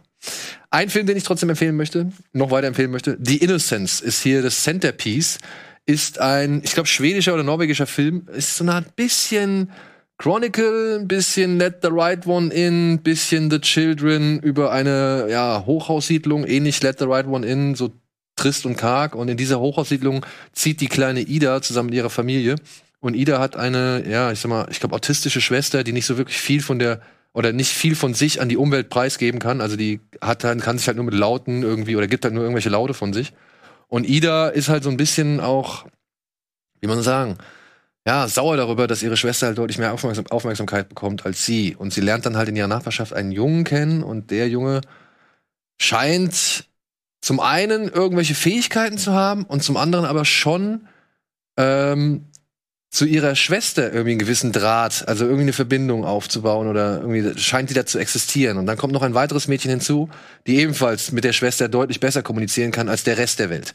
Und daraus entspinnt sich eine Geschichte, wo ich gedacht habe, Alter, Alter, nach 20 Minuten hatte ich keinen Bock mehr. Ich wollte eigentlich, das war mir zu unangenehm alles, Ja. weil ich selber kleine Kinder habe und was die da machen, ist halt der Albtraum für jedes, für jedes Elternteil wenn du halt irgendwie mitbekommst, dass deine Kinder so scheiße sein können. Und da passieren ein paar wirklich Szenen, wo ich dachte, nein, das machst du jetzt bitte nicht, das machst du jetzt bitte nicht. Und dann wird es aber später irgendwie, nimmt es einen ganz anderen, eine ganz andere Dimension an und bleibt aber dabei trotzdem so reduziert wie Let the Right One In. Und das fand ich richtig, richtig stark. Also ich habe mich in diesen Film ein kleines bisschen verliebt. Ich, fand Ich merke das schon. Ja, ja, ich ich habe mich auch ein bisschen verliebt in den Film gerade. ich fand den wirklich klasse. Und äh, ja. Und dann ein Film in eigener Sache. Wir präsentieren ihn OSS 117. Sagt ihr das was? nee. Ist als französische Agenten. Ah doch, jetzt wo ich es will. Ja, ist als Agentenfilm-Parodie gestartet auf James Bond. Ähm, der ersten Teil lief auf dem Fantasy Filmfest, der zweite auch. Ich habe damals den ersten geguckt und habe dafür das Set, also den Abschlussfilm sausen lassen, den eigentlichen Abschlussfilm, weil ich wissen wollte, was das ist. Weil ich fand damals Jean Dujardin sieht so krass aus wie Sean Connery irgendwie. Und ja, das ist halt so eine richtig äh, fiese, was heißt fiese, aber ist schon in, vor allem inzwischen eine sehr schwer zu schluckende Agentenfilmparodie, die sich halt vor allem auch über den Kolonialismus, den Rassismus, den Sexismus der Franzosen äh, auslässt und lustig macht und parodiert. Und ja, jetzt halt zum dritten Mal, ist zum ersten Mal von einem anderen Regisseur und ich hatte nach wie vor meinen Spaß dran. Ich kann aber mir vorstellen, dass es noch Leute gibt, die sich daran jetzt noch mehr stören, würden als damals zu den ersten beiden Filmen. So. Aber allein Jean Dujardin als Hubert Bonisseur de la Batte, so heißt der Agent mit eigentlichem Namen, ist halt wirklich ein Genuss. Ist wirklich ein Genuss. Ich gucke den so gerne, wenn er, wie er das macht, weil die Gestik, die Mimik und wie er halt auch mit den Leuten immer redet, das macht so viel Spaß. Macht so viel Spaß. Ja, und ich werde in Hamburg wahrscheinlich vor Ort sein und den Film präsentieren. Hunter Hunter war auch im Programm, ne? Hunter Hunter war Den auch, hast du ihn gesehen? Ja. Wie fandst du den? Auch gesehen, ne? Mhm. Ähm, also die erste Hälfte fand ich mega spannend. Man kriegt richtig, man wird richtig hungrig, man wird richtig neugierig. Äh, dieses ähm, Mysterium, das aufgebaut wird um den Wolf und ähm, Schauspiel auch unglaublich mitreißend. Ich fand es so ähm, ansteckend, die Hauptdarstellerin, wenn die Angst gespielt hat. Ich hatte automatisch auch so krass Angst. Und du, du siehst ja nie wirklich was in dem, ähm, in dem Wald, der auch ähm, ja super atmosphärisch ist und richtig gruselig. Und es ist ja wie so ein äh, Märchen, ne? wie so ein Horrormärchen ein bisschen. Äh, die Macher waren tatsächlich auch inspiriert von äh, den Geschichten von Gebrüder Grimm. Und ähm, genau, deswegen war ich äh, sofort drin im Film, sofort ähm, total äh, im Thriller-Vibe.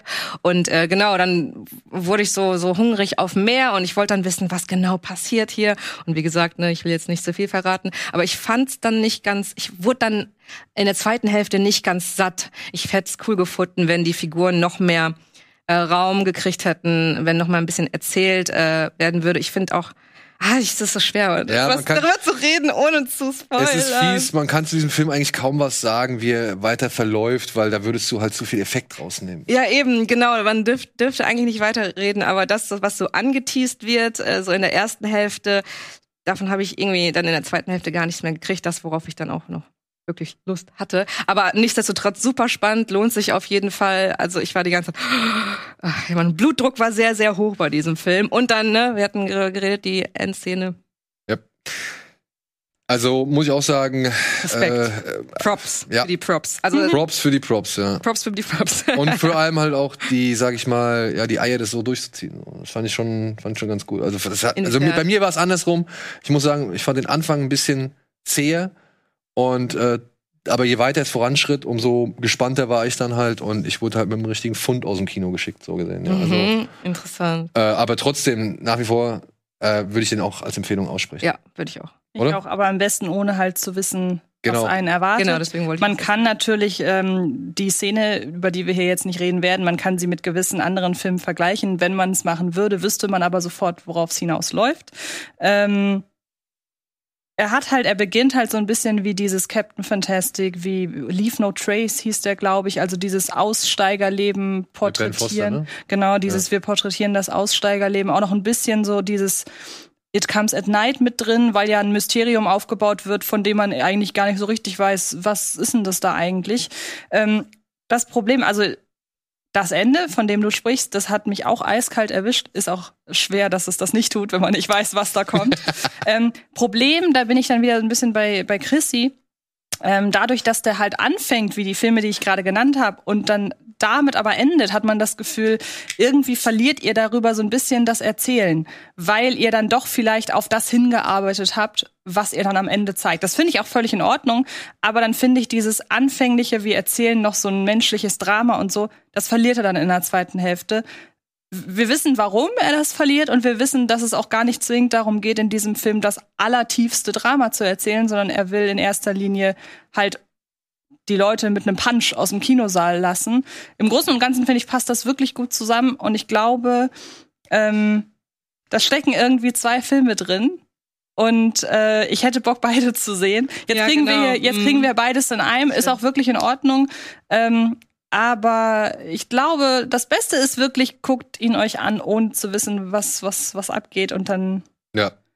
Ja. Mehr sollte man auch jetzt nicht mehr erzählen. Nee, genau. Das gleiche muss ich bei einem Film machen, der heißt Silent Night. Der hat jetzt in Sitges, hat der, also wir waren ja jetzt, also ich war jetzt halt in Sitges äh, in der Nähe von Barcelona auf dem Filmfestival und es gibt so einen internationalen französischen, oder nee, Quatsch, internationalen Fantasy-Preis, Méliès d'Or heißt der, Mhm. äh, Méliès d'Or. Und dort hat Silent Night das beste Drehbuch gewonnen.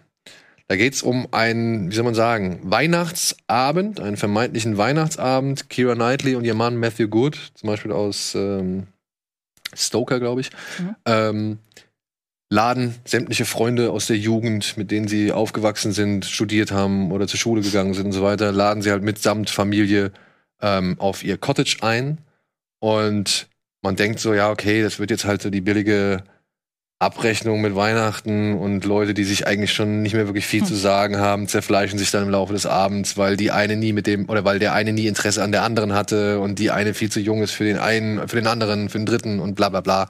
Und Eifersüchteleien und was weiß ich, für ver- verletzte Eitelkeiten kochen halt hoch. Mag man denken, geht eine ganz andere Richtung und deswegen hier bitte die ausdrückliche Empfehlung, schaut euch keinen, keinen Trailer an. Versucht auch nichts zur Handlung zu lesen. All das, was ich gesagt habe, sind die ersten fünf Minuten, die in eine falsche Richtung lenken. Ja. Und die Idee ist nicht wirklich super ausgespielt, das will ich gar nicht behaupten. Es gibt tonale Schwankungen oder tonale Wechsel, die fand ich nicht so geglückt. Aber die Idee dahinter, die finde ich schon ziemlich, ziemlich gut. Und erinnert irgendwie in ihren Grundzügen. Und jetzt weiß ich, jetzt mache ich ein weites Fass auf. Beziehungsweise ich jetzt nenne ich zwei Titel, die haben inhaltlich nichts mit diesem Film zu tun, aber ich versuche ein wenig die Stimmung damit zu ver äh, verdeutlichen. Coherence und The Invitation. Ach, an The Invitation musste ich auch anhand deiner. Genau.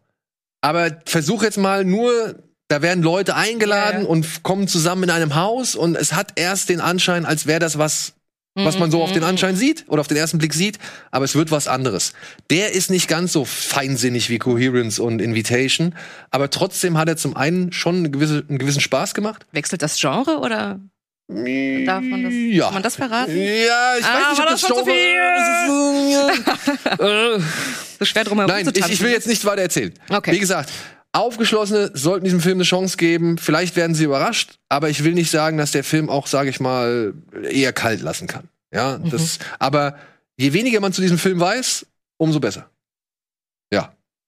Und das trifft nicht zu auf Spine of Night, ein Rotoskop Fantasy, ähm, ja, Splatter-Märchen, will ich jetzt mal sagen, um eine Kriegerin, die sich aus ihren Sumpflanden aufmacht, um einen ja, Wächter, den Wächter einer Blume zu finden und mit dem redet sie halt über dieses über diesen Werdegang dieser Blume, weil diese Blume hat besondere Kräfte und hat dafür gesorgt, dass ein eher niedriger Magier oder Angestellter, dass der zum mächtigsten Herrscher aufsteigen konnte und das ganze Land unterjocht hat. Und das wird halt in diesen Gesprächen mit dem Wächter rückblickend erzählt. Und sie ist da halt ein ganz entscheidender Teil. Ist übrigens Lucy Lawless, die jetzt hier in Rotoskopverfahren, sage ich mal, äh, animiert wurde. Mit Richard E. Grant ist noch mit dabei und der Anführer der Hobbits aus, äh, der, der, der Zwerge aus der Hobbit. Wie heißt der? Ähm, Am Gimli? Armitage oder Oh. so? Richard, Armitage. Ar Ar Richard Armitage, ich glaube, der spielt auch noch mit. Ja, es soll so ein bisschen an die Fantasy-Filme von Ralph Bakshi oder Heavy Metal erinnern. Also Zeichentrickfilme für Erwachsene, in denen auch sehr viel Brutalität enthalten ist. Aber ich muss sagen, die Geschichte war nicht wirklich spannend, nicht wirklich temporeich erzählt. Trotzdem gibt es ziemlich viel Gewalt, die man für Zeichentrickfilme halt normalerweise nicht so kennt. Aber sollte dem einen oder anderen 70er Jahre Ralph Bakshi-Fan Hm. auf jeden Fall doch ein bisschen Ist es denn schön bereiten. anzusehen auf einer großen Leinwand? Auf einer großen Leinwand macht das schon einen gewissen Reiz. Aber Mhm.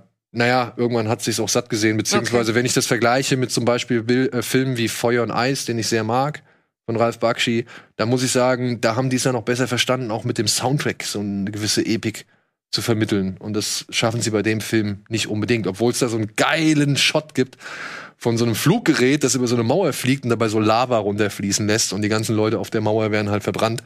Und das sieht halt in so einer, in so einer Panoramaperspektive schon ganz geil aus. ja, deutlich mehr ähm, Wumms und halt auch mehr Epik oder mehr Pathos erwarte ich mir von einem chinesischen Film namens Raging Fire mit Donnie Yen. Er spielt einen äh, ja, altgedienten Polizisten, der sich jetzt auf einmal gegen einen seiner Schüler zur Wehr setzen muss, weil der ist irgendwie in Ungnade gefallen und möchte sich jetzt dafür rächen und macht Donnie Yen das Leben schwer. Ist ein ziemlich erfolgreicher Film bereits in China, wie so viele andere Filme Mhm. gerade auch. Äh, und ja, soll von der Action her bombastisch sein. Ist unter anderem von Benny Chan inszeniert worden, ist der letzte Film von Benny Chan. Der hat unter anderem mit Jackie Chan My Name is Nobody or Who Am I gemacht. Oder New Police Story, falls man die gesehen hat. Aber ich freue mich drauf. Chinesische Filme äh, sieht man nicht so oft hier und das auf der großen Leinwand habe ich jetzt Bock. So, und damit wären wir auch schon beim nächsten Festival. Können wir das noch machen? Ja, komm, das machen wir noch schnell. Oder gehen wir einmal kurz in die Werbung? Nein, das machen wir jetzt. Zack. Damit wären wir beim nächsten Festival. Vom 28. bis zum 31.10. finden nämlich auch, findet nämlich auch wieder ein neues Shivers Festival statt. Und sowohl auf dem Shivers als auch auf dem Fantasy Filmfest läuft ein fantastischer Film.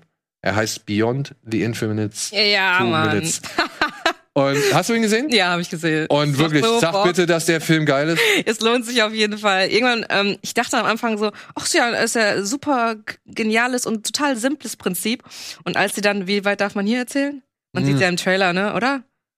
Ich würde es jetzt auch nicht allzu weit erzählen, aber sagen wir es so, in diesem, in diesem Film geht es darum, dass eine Menge Menschen herausfinden, dass der eine Monitor zwei, Zwei Minuten, Minuten. in die Zukunft zeigt und der andere Monitor zeigt zwei Minuten in die Vergangenheit. Und sie kommen auf die Idee, diese Dinger gegenüberzustellen. Genau, das wollte ich nämlich sagen, dass sie die Monitore gegenüberstellen. Ab da war mein Gehirn dann so weit, dass es selber auch nicht mehr so klar kam. Moment, zwei plus zwei plus zwei minus zwei, wo passiert jetzt was und wie, wer redet jetzt mit wem? Da äh, fing mein äh, Gehirn auch an zu lupen. So Aber-. Aber trotzdem, ne, wir haben, ich habe den jetzt schon zwei oder dreimal gesehen. Ich habe wirklich versucht, immer auf alles Mögliche zu achten. Die sind wirklich gut. Das muss ein Dreh gewesen Ja, sein. dieses Timing so total Ei. perfekt. Das ist so so flüssig, die die, äh, dass man mit sich selber mit dem Monitor redet, dass es so ganz natürlich wirkt, als die wirklich, also da, vom Timing her wird man nicht merken, okay, jetzt muss ich Ja, das ja. machen, sondern es Und Not fällt Fall. alles wieder ein, ne? Also sie, sie lassen nichts auf dem Weg liegen. Es kommt alles wieder vor. Das fand ich erstaunlich. Und äh, hast du ihn schon gesehen? Nein, immer noch nicht. Ich weiß, Und es- der ist auch nicht lang und so. Ich muss das jetzt endlich mal machen. Und Ja. es ist fast ein One-Shot. Also es gibt äh, versteckte Schnitte. Ja, es gibt Ich glaube einmal, also nee, äh, darüber darf man nicht reden, aber es ist halt ein Plansequenzfilm. Und das macht's auch nochmal super cool. Und äh, ähm, ein Kammerspiel auch, kann man sagen, ne? Ja, ja. also bewegt sich Alles in eigentlich fast nur in einem. einem Haus, so, ja. Und Comedy und äh, es hat sowas von so einem äh, ja, lustigen Theater. Und trotzdem ist es dann spannend und überraschend natürlich. Und äh, einfach äh, geniale Grundidee. ich wollte es hier nicht sagen. Ja, also den wirklich, den ganz, ganz nach oben auf die Liste setzen.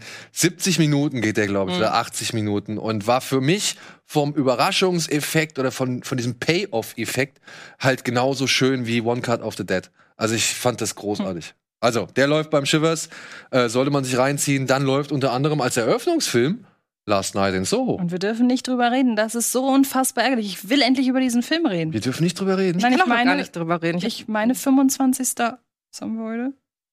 Keine Ahnung. 25. Oktober ist Embargo, glaube ich. Okay. nicht, wir haben nächste Woche erst die Presseverführung. Aber ich bin auch sehr, sehr, sehr, sehr, sehr. Also, ich sag mal so, wir empfehlen den. Aber uneingeschränkt. Wunderbar. Gut. Dann haben sie noch äh, Midnight in a Perfect World. Den fand ich von der Idee ganz spannend. Da geht es darum, dass in Manila ähm, immer wieder sogenannte Blackouts das ist ein auftauchen. philippinischer Film. ja. Auftreten. Wurzeln und so. Und ähm, man beschreibt es als, als wäre der Mond gestohlen. Also es ist totale Finsternis. Und die Leute werden halt total verunsichert durch und drehen halt durch. Und es verschwinden auch immer wieder Menschen während dieser Blackouts. Und jetzt geht es wohl um eine Gruppe Jugendlicher, die während eines Blackouts Unterschlupf in einem Safehouse suchen. Bis auf einen dürfen sie alle rein. Und jetzt muss der eine halt versuchen, während des Blackouts vor dem Haus oder außerhalb des Hauses irgendwie zurechtzukommen, während die anderen feststellen müssen, dass innerhalb des Safehouses wohl auch nicht so alles im Grünen Ach, wie geil ist das denn? und ich fand die Idee, also ich finde die Idee cool. Also ich hoffe, ähm, den kriege ich noch irgendwie zu sehen. Ich weiß, Sandro fährt hin zum Shivers. Äh, ich weiß nicht, ob ich es schaffe, aber da habe ich auf jeden Fall Bock drauf. Genauso wie auf den neuen Film von Paul Verhoeven, Benedetta. Äh, eine, ja, eine Nonne, die äh, ziemlich krude und äh, schräge Gewaltfantasien mit Jesus Christus irgendwie haben soll, während Wow. sie oder nachdem sie halt in ein Kloster gekommen ist.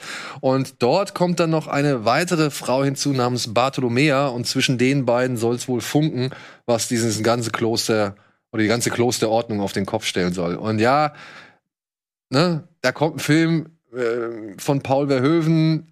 Wir wissen alle, was er gerne macht, provozieren beziehungsweise herausfordern. Und jetzt halt um zwei Nonnen oder die lesbische Liebe zwischen zwei Nonnen äh, Empörung vorprogrammiert, sagt man da, oder habe ich auch so oft gelesen. Mal gucken. Ich bin gespannt drauf. Ich fand Elle fantastisch. Wollte ich gerade fragen, hat er da seitdem nichts mehr gemacht? Ich glaube, seitdem hat er nichts mehr gemacht, ja. Okay. Und ich fand Elle wirklich gut, deswegen, ja, bin ich sehr gespannt auf Benedetta, der auch dort laufen wird. Dann läuft noch A Pure Place, das ist der neue Film von Nikias Chrysos, der hat unter anderem Der Bunker gemacht und geht ähnlich schräg ab. Es geht hier um eine Insel, auf der lebt so eine Art, ja, Sektenguru, der sich so zwei Lager hält. Einmal die dreckigen Kinder, die halt Seife herstellen müssen und einmal die etwas herangewachsenen oder erwachseneren, reinen, sauberen, weiß ich nicht, deutlich, äh, ja, deutlich bevorzugten Jünger. Und er, er plant da eine Theaterinszenierung und so weiter und so fort. Das Ganze ist schräg, hat aber einen doch sehr realistischen Kern, denn hiermit arbeitet Herr Christos, glaube ich, so sämtliche griechische Geschichte auf und auch ihre Beteiligung am Zweiten Weltkrieg und so weiter und so fort. Und ja, ich bin gespannt drauf. Nikias kommt am 18.11. zu uns in die Sendung und wird ein bisschen was dazu erzählen. Hm. Aber er schafft es wieder mal, wirklich so bizarre Szenarien irgendwie zu entwickeln, die dann auch irgendwie eine leicht schräge Abgangsnote haben, wo ich auch gedacht habe, okay, was will er jetzt damit sagen? Deswegen bin ich sehr gespannt, wenn er hier am 18. bei uns ist. Wollte ich gerade sagen, nach der Bunker habe ich ein bisschen Angst, den zu treffen. mal gucken, mal gucken. Ähm, dann haben sie noch What Josiah Saw. Da geht es wohl um einen, äh, um einen Mann, der wohl ziemlich, ähm, ja, ziemlich frei von Moral ist. Der lebt mit seinem Sohn abgeschieden in so einem Haus. Die ganze Stadt ist irgendwie schon deutlich negativ auf ihn eingestellt und keine Ahnung. Und der hat eines, eines Tages wohl so eine Art Erweckungserlebnis und versucht jetzt sowohl sich selbst als auch das Verhältnis zu seiner Familie wieder ins Reine zu bringen. Ich weiß nicht. Ich bin gespannt, was es sein wird. Dann haben sie noch äh, ein The Wolf of Snow Hollow, der neue Film von dem Herrn, der Thunder Road gemacht hat. Äh, Sean, nee, nicht Sean Cummings, doch, doch Sean Cummings. Jim. Jim, Jim Cummings. Cummings. Jim Cummings. Der spielt jetzt auch bei Halloween Kills, einen der ersten Polizisten, der Mhm. umgebracht wird. Und das ist der, da, der Rechte, ne? Genau, der Rechte. Falls du dich an Halloween Kills an den Anfang erinnerst. Ja, ich, ich Ja. erinnere mich dran, ja. Und ja, das ist eine Werwolf-Geschichte. Der letzte Film von Robert Foster kennt man halt unvergessen aus Jackie Brown und noch so vielen anderen Filmen. Und ist eine Werwolf-Geschichte, die so wieder ein bisschen auch mit den Thunder Road-Thematiken spielt, dass da halt ein Polizist die Hauptrolle spielt, der eigentlich völlig überfordert ist mit sich und seinem Leben. Und dann ist auch mit der Situation, dass da irgendwelche Leute zusammengeschlitzt werden und keiner ahnt oder keiner weiß, was es jetzt wirklich ist. So, und fand ich gut, hat mir gefallen. Dann machen unsere lieben Freunde vom Schiffers noch einen Abend mit Wakaliwood. Sagt euch das was? Das sind unsere Freunde aus Afrika. Und dort wird es äh, unter anderem ein QA mit äh, diversen Machern geben. Einer der Macher ist sogar anwesend vor Ort. Und es werden neue Filme gezeigt und es wird einfach mal ein bisschen afrikanisches Actionkino zelebriert. So, also es soll ein ziemlich verrückter Abend werden. Äh, Stefan, der Veranstalter oder einer der Veranstalter, hat mir schon immer wieder erzählt, wenn die die Filme dort gezeigt haben und dann Q&As im Nachgang waren, das waren immer sehr lustige Abende, die halt wirklich länger gingen als eigentlich geplant. Ja. Und ich kann mir vorstellen, dass sie jetzt wieder was abfeuern werden, worüber es viel zu erzählen gibt. Also deswegen, äh, ja, ich glaube, wer Bock gehabt hat damals, als wir uns hier Crazy World im Telekollektiv oder im Audioflick angeguckt haben, der sollte da an der richtigen Adresse sein. So, und dann haben wir noch zwei Filme. Der eine heißt Codename, Codename Nagasaki und An An Ideal Host. Und zu beiden haben wir eine Art Grußvideo. Die würde ich jetzt einmal noch schnell abfeuern. Greetings, Kino Plus and Rocket Beans. I'm very happy to announce that my feature film debut, Codename Nagasaki, will have its German premiere on October 29th at the Shiver Film Fest in Konstanz. Prøv å finne noen som bor i Japan. Ja, hva, hva slags person vil du finne? Det er familie. Det er min mor. I'm handling those cases in two times a month or something. Maybe 50%. It's not successful. The relative or the mother, the father does not want to meet the children. I will be there in person for a Q&A, and together we can finally enjoy cinema after the lockdown. I hope to see you there.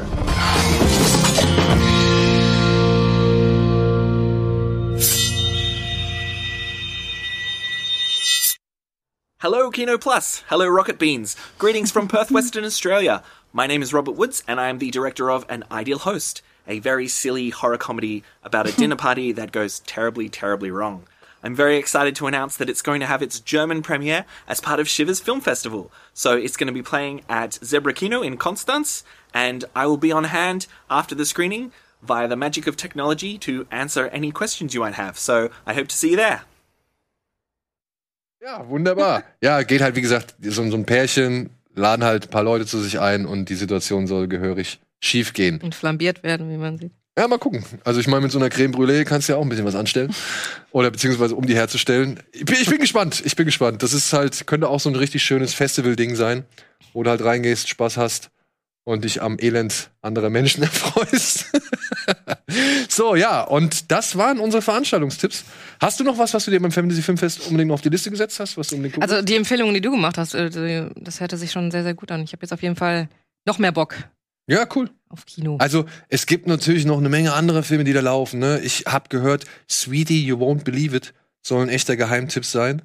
Äh, da geht es, also ich weiß nicht, hast du diesen Why Don't You Just Die gesehen? Mhm. Das war so ein russischer Film aus vor, vor zwei Jahren, glaube ich, wo es halt auch alles in einer Wohnung gespielt hat, wo ein Junge in eine Wohnung kommt, um halt die Tochter eines wirklich fiesen, fetten, alten, knorrigen Russen abzu, abzuholen, weil sie nicht mehr da sein möchte. Und es geht komplett schief. Und es wird dann halt so ein Tarantino-eskes äh, Brutalitätsspektakel innerhalb von vier Wänden so, ja. Und äh, dieser Sweetie, You Won't Believe It, ähm, der soll so in die ähnliche Richtung gehen. Also schön durchdrehen, schön, schön zitieren und homagieren und ja, schön viel Spaß bringen, weil äh, ob seiner kruden, oh, jetzt hätte ich beinahe Prämisse. Scheiße. Jetzt habe ich ja gesagt und ich habe kein Kleingeld. Gut, muss ich nachholen. So. Ja, und wie gesagt, guckt gerne ins Programm, guckt auf den Seiten. Wir haben, wie gesagt, einige schon kennengelernt. Medium möchte ich noch mal kurz erwähnen. Durch Sieges und, und äh, das Flash Festival, die uns sehr nett, freundlich und nett aufgenommen haben. Vielen Dank nochmal an dieser Stelle. Und ich hoffe, wir werden den einen oder anderen Film hier nochmal aufgreifen, beziehungsweise wir werden nochmal dazu kommen, ein schönes Genre-Gulasch zu machen, wo wir so ein bisschen die Festival-Saison Revue passieren lassen. Das war's erstmal an Veranstaltungstipps. Wir gehen kurz in die Werbung und melden uns gleich mit den Kinostarts der Woche zurück.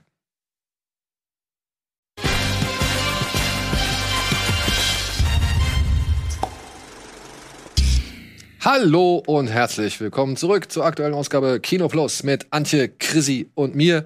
Und wir sind fast bei den Kinostarts angelangt. Fast. Ich muss vorher noch eine Sache verlosen, aber ich glaube, das ist in eurem Sinne. Denn jetzt kommt gerade oder ist gerade Fast and Furious 9 auf Blu-ray und Mediabook und Steelbook und Gesamtkollektion und so weiter erschienen. Und wir dürfen ein bisschen was verlosen. Wir haben hier ein paar nette Pakete zur Verfügung gestellt bekommen. Unter anderem, willst du ihn, willst du ihn hervorholen oder? Laser. Ja, unter anderem gibt's diesen geilen Dodge Charger von Lego Technik. Den Dominic Toretto in einigen Filmen fährt und mein Sohn innerhalb von zwei Abenden jetzt aufgebaut hat. Der war so stolz.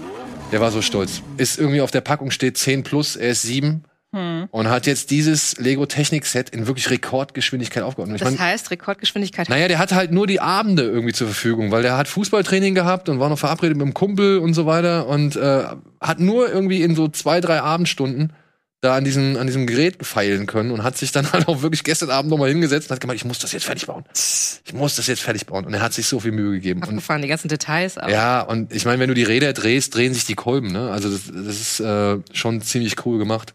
Ja, den haben wir, den gibt es zweimal zu gewinnen, mitsamt der Blu-ray zu Fast and Furious 9. Dafür müsst ihr einfach, und dann, nee, und dann darüber hinaus haben wir noch das Steelbook von Fast and Furious 9. Das könnt ihr mit so einem Kopfhörer-Charger, oder was ist das, Antje? Kannst du mal kurz den, Das ist, ich hätte jetzt auch nicht gewusst, da steht einfach Wireless Charging Pad. okay. Ich glaube, da kann man mehrere ist. Quellen dran anschließen. Das fällt auseinander. Nein, nein, nein! Ja, den, ich, ja, bei dem Spoiler hatten wir da. Ihr kriegt einen neuen. also nicht den hier, ne? Keine Sorge. Ja, es ist. Okay, es hält noch. Ja, das ist doch Qualität. Es wird im Laufe des Films abfallen. Ja, ey, er ist sieben. Bitte. Don't judge too hard. Ja, auf jeden Fall, das könnt ihr gewinnen und halt das Steelbook und diesen Charger zu Fast and Was Furious. ist 9. das denn, dieses Pad? Damit kann man, glaube ich, ähm, Sachen aufladen. Ja, ja, das, Das wäre ein Handy anscheinend. Ach so, okay. Also eine äh, Power. Ach, du legst es nur drauf. Es Ja. ist ah, nicht schlecht. Okay, da legt man sein Handy drauf und es wird geladen. Okay. Nicht. Ich dachte, man muss noch ein Kabel mit reinstecken, aber gut, offensichtlich. Ich dachte, das wäre, ich dachte, sowas heißt Powerbank. Ja, Aber- es ist vielleicht eine Powerbank, Vielleicht. die jetzt halt durch den Dodge Charger oder eben Fast and Furious dann eben diesen neuen Verkaufstitel bekommen hat. Okay. Und was alles, was ihr dafür machen müsst, ihr müsst auf folgende Links klicken mit dem Stichwort Diesel und Diesel bleifrei. Ich weiß nicht, hat, haben wir sie schon eingeblendet? Ja. Haben wir sie schon eingeblendet? Okay. Gut, so viel dazu. Und ja, wenn ihr Bock habt, äh, auf Fast and Furious oder eben auf eine schöne Bastelarbeit. Also mein Sohn hat gemeint, das macht richtig viel Spaß. Und der hat bisher noch nicht wirklich viel Lego-Technik gebaut. Deswegen ähm, feel free, äh, fühlt, fühlt euch frei und äh, klickt auf den Link. So, und damit wären wir endlich bei den Kinostarts für diese Woche.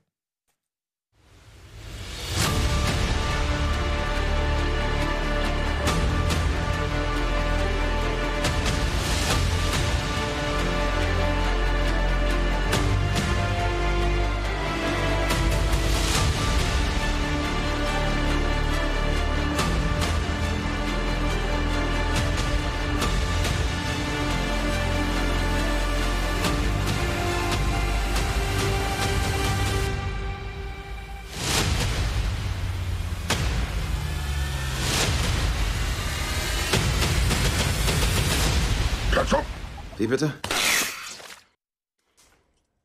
Lecker. Annabelle hat, glaube ich, richtig viel Spaß an dem Ding gehabt, weil sie gemeint hat, oh, da kann man so viele geile Bilder gegenüberstellen. Ja, also, wir haben eine Menge vor, wir haben eine Menge Programm. Hoffentlich kriegen wir das alles irgendwie unter.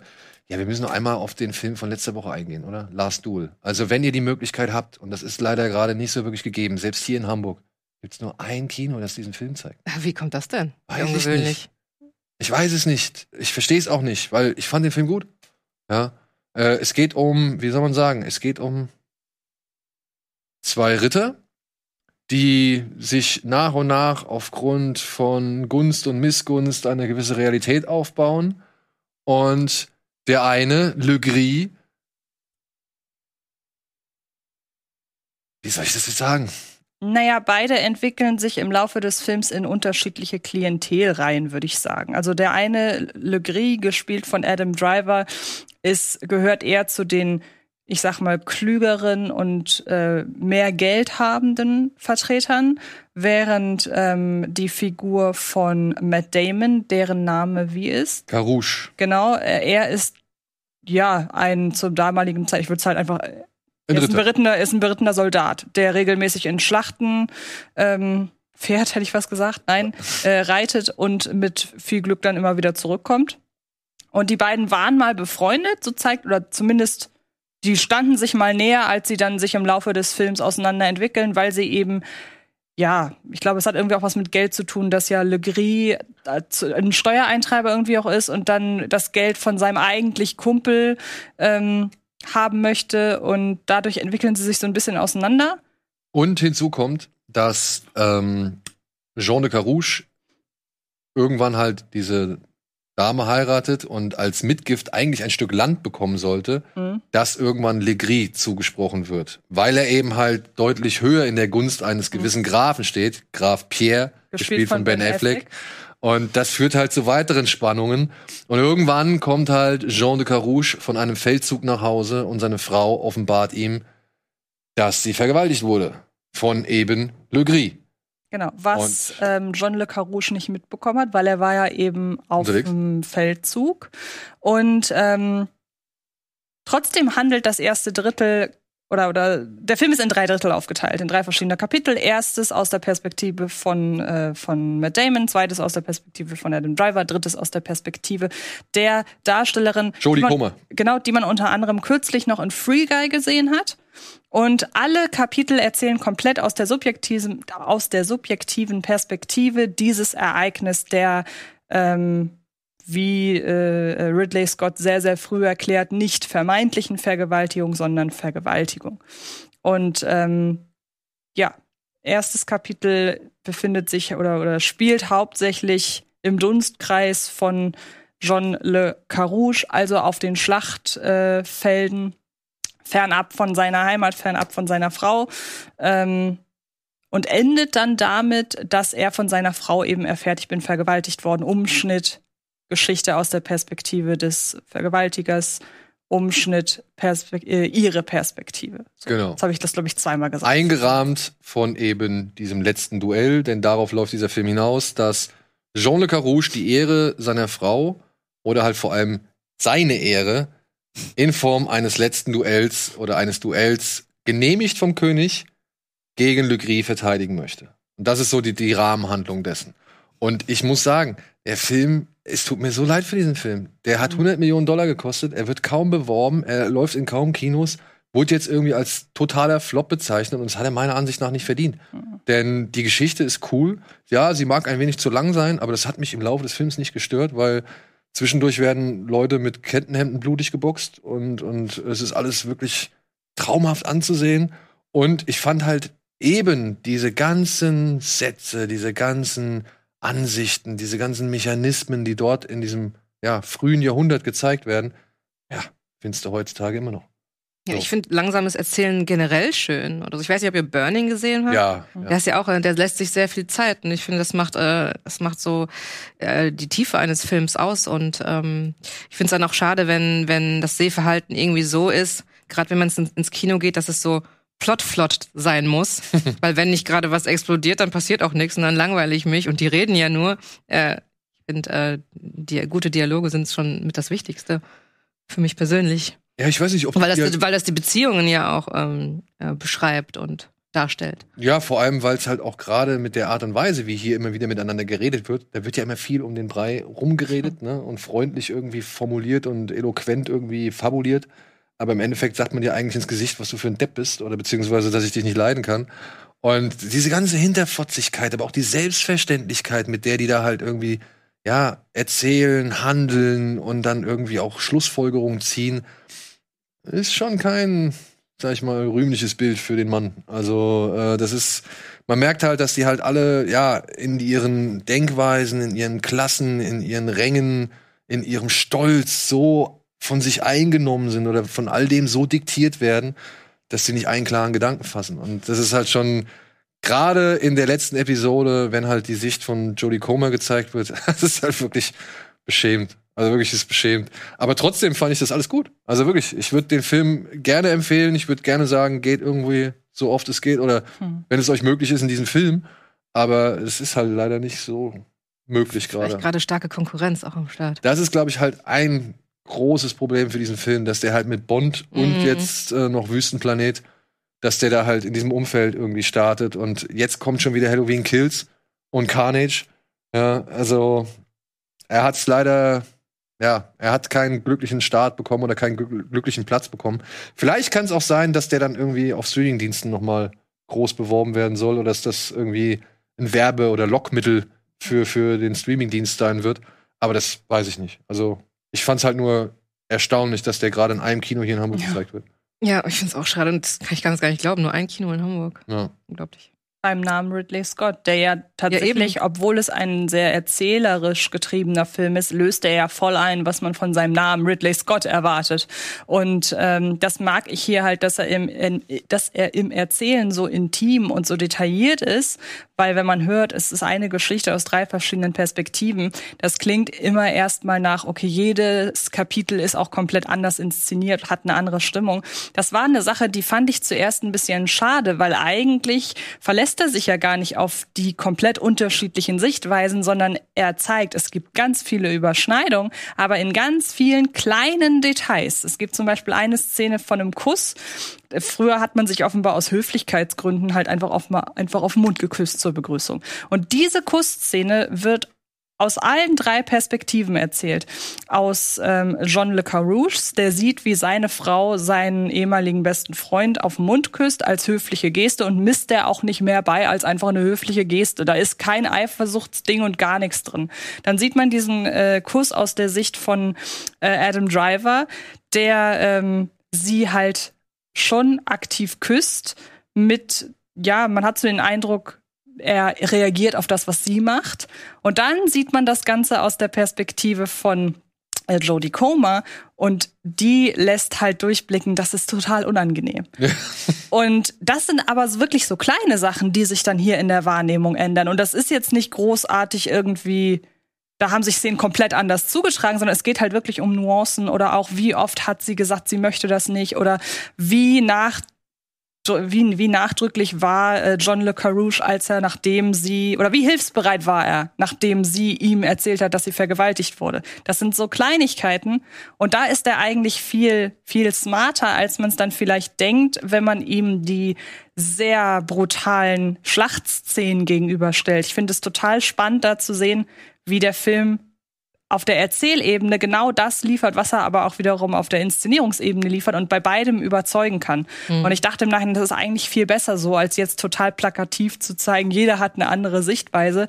Aber in vielen Dingen über- überschneiden die sich ja. Es ist ja die gleiche Welt, in der sie Das leben. sind halt die Kleinigkeiten, Ja, eben, die es genau. halt verhängnisvoll Ja. und verheerend machen. So, ja? Also wirklich, ey, guckt ihn euch an, wenn ihr die Möglichkeit habt. Mehr kann ich dazu nicht sagen. Also Ja, schade, ein dass großartiger Cast. Ja, dass und- der auch nicht es ist halt auch so ein bisschen dann traurig, dann, weil was sind das dann für Signale, die dann gesetzt werden? Ein Film, der 100 Millionen Dollar kostet, mit so einem Cast, der sich Mühe gibt, diese Zeit zu rekonstruieren und keinen interessiert sie. Aber ja, klar kann es keinen interessieren, wenn man halt nur ein Kino zur Verfügung Ja. hat, ja. Also äh, oder halt, wenn die, wenn die Kopien gar nicht erst angeboten werden, so und das dann irgendwie als Flop zu betiteln, ist so echt unfair. Ja, total. Ist echt unfair. Naja, gut. Können wir jetzt halt leider nicht daran erinnern, außer darauf hinweisen, versuchten zu gucken. Ja, was können wir kurz abhandeln? Cry Macho kommt heute ins Kino, der letzte Film von und mit Clint Eastwood. Es geht darum, dass er einen Jungen aus Mexiko holen soll für einen, seinen ehemaligen Arbeitgeber, weil er ihm noch was schuldet. Und der Junge soll wohl ein richtiges Problemkind sein und ja, trotzdem schafft es, äh, wie heißt der, Milo, zumindest der Nachname heißt Milo, Mike, Milo heißt der genau, äh, schafft es dann, diesen Jungen ausfindig zu machen und ihn von seiner Mutter sogar loszueisen. Und dann tritt er mit ihm halt die Reise von Mexiko zurück nach Amerika an. Und ja, das ist so ein bisschen das, was man dann von einem Clint Eastwood-Film erwartet, ne? Die beiden kommen sich näher, die beiden irgendwie verstehen ihre Standpunkte und äh, freunden sich halt irgendwann an. Und diesen Roadtrip, das ist halt so ein bisschen das, was Eastwood da nochmal macht. Hätte man auch mit Liam Neeson inszenieren können.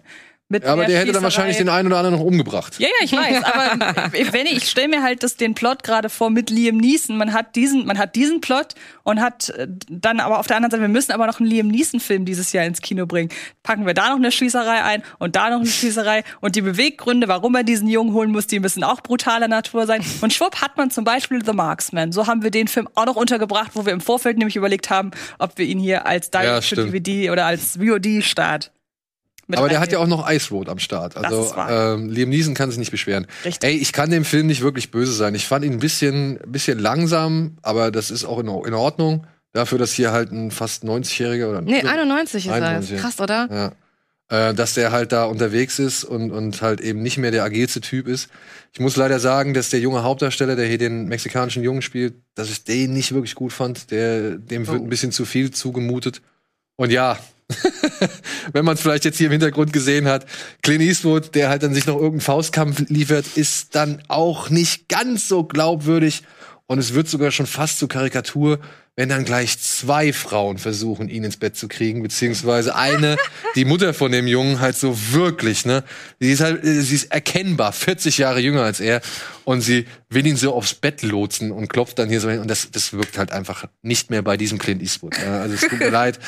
Äh, auch wenn ich ihm diese Szenen irgendwie gönne, es ist sein Film, er kann machen, was er möchte, Ja. so. Aber damit tut er sich meiner Ansicht nach keinen Gefallen. Und aber die Geschichte finde ich eigentlich ganz nett, weil Eastwood jetzt hier nicht mehr so systemkritisch ist, sondern eher guckt, wo liegen die Probleme ja, in der Familie, wie, wie, wie schwierig kann Familie halt sein und wie schwer kommt man aus so einer Familie raus oder versucht man sich von so einer Familie zu befreien. Und das fand ich halt als so, ja, vielleicht letztes Werk vom Thema her ganz cool, basiert auf einer Romanvorlage, die schon ziemlich alt sein soll, spielt dann auch im Jahr 1977, glaube ich.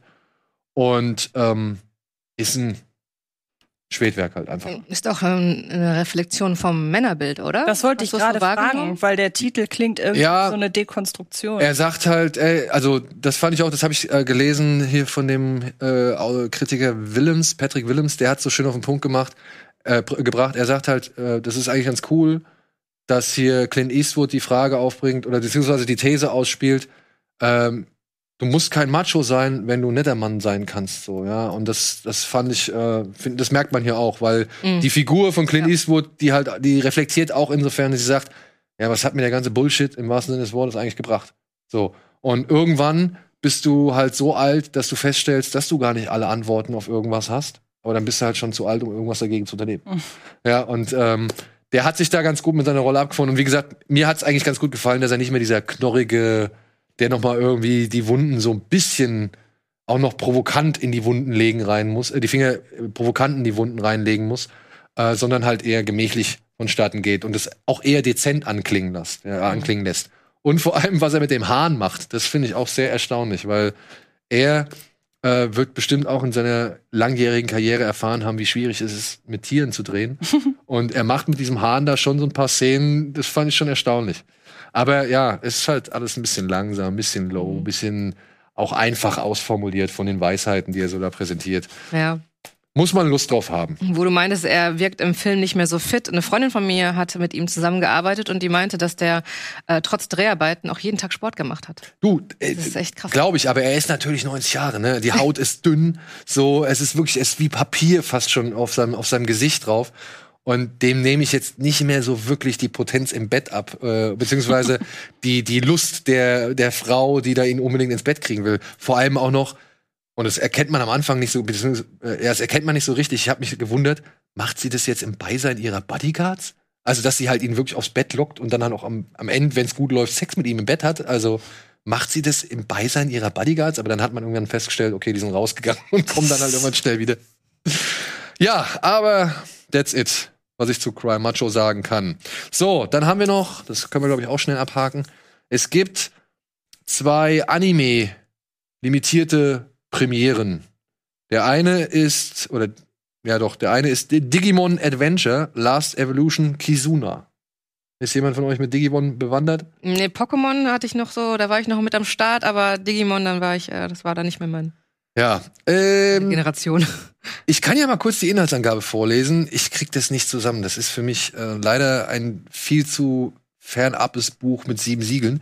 Die Digi-Ritter sind mittlerweile erwachsen geworden und müssen eine traurige, Na traurige Nachricht verarbeiten. Sie erfahren, dass die in ihren Digi-Weißes innewohnende Kraft schwindet und mit dem Ende ihrer Kindheit auch die Partnerschaft mit ihren Digimon enden wird.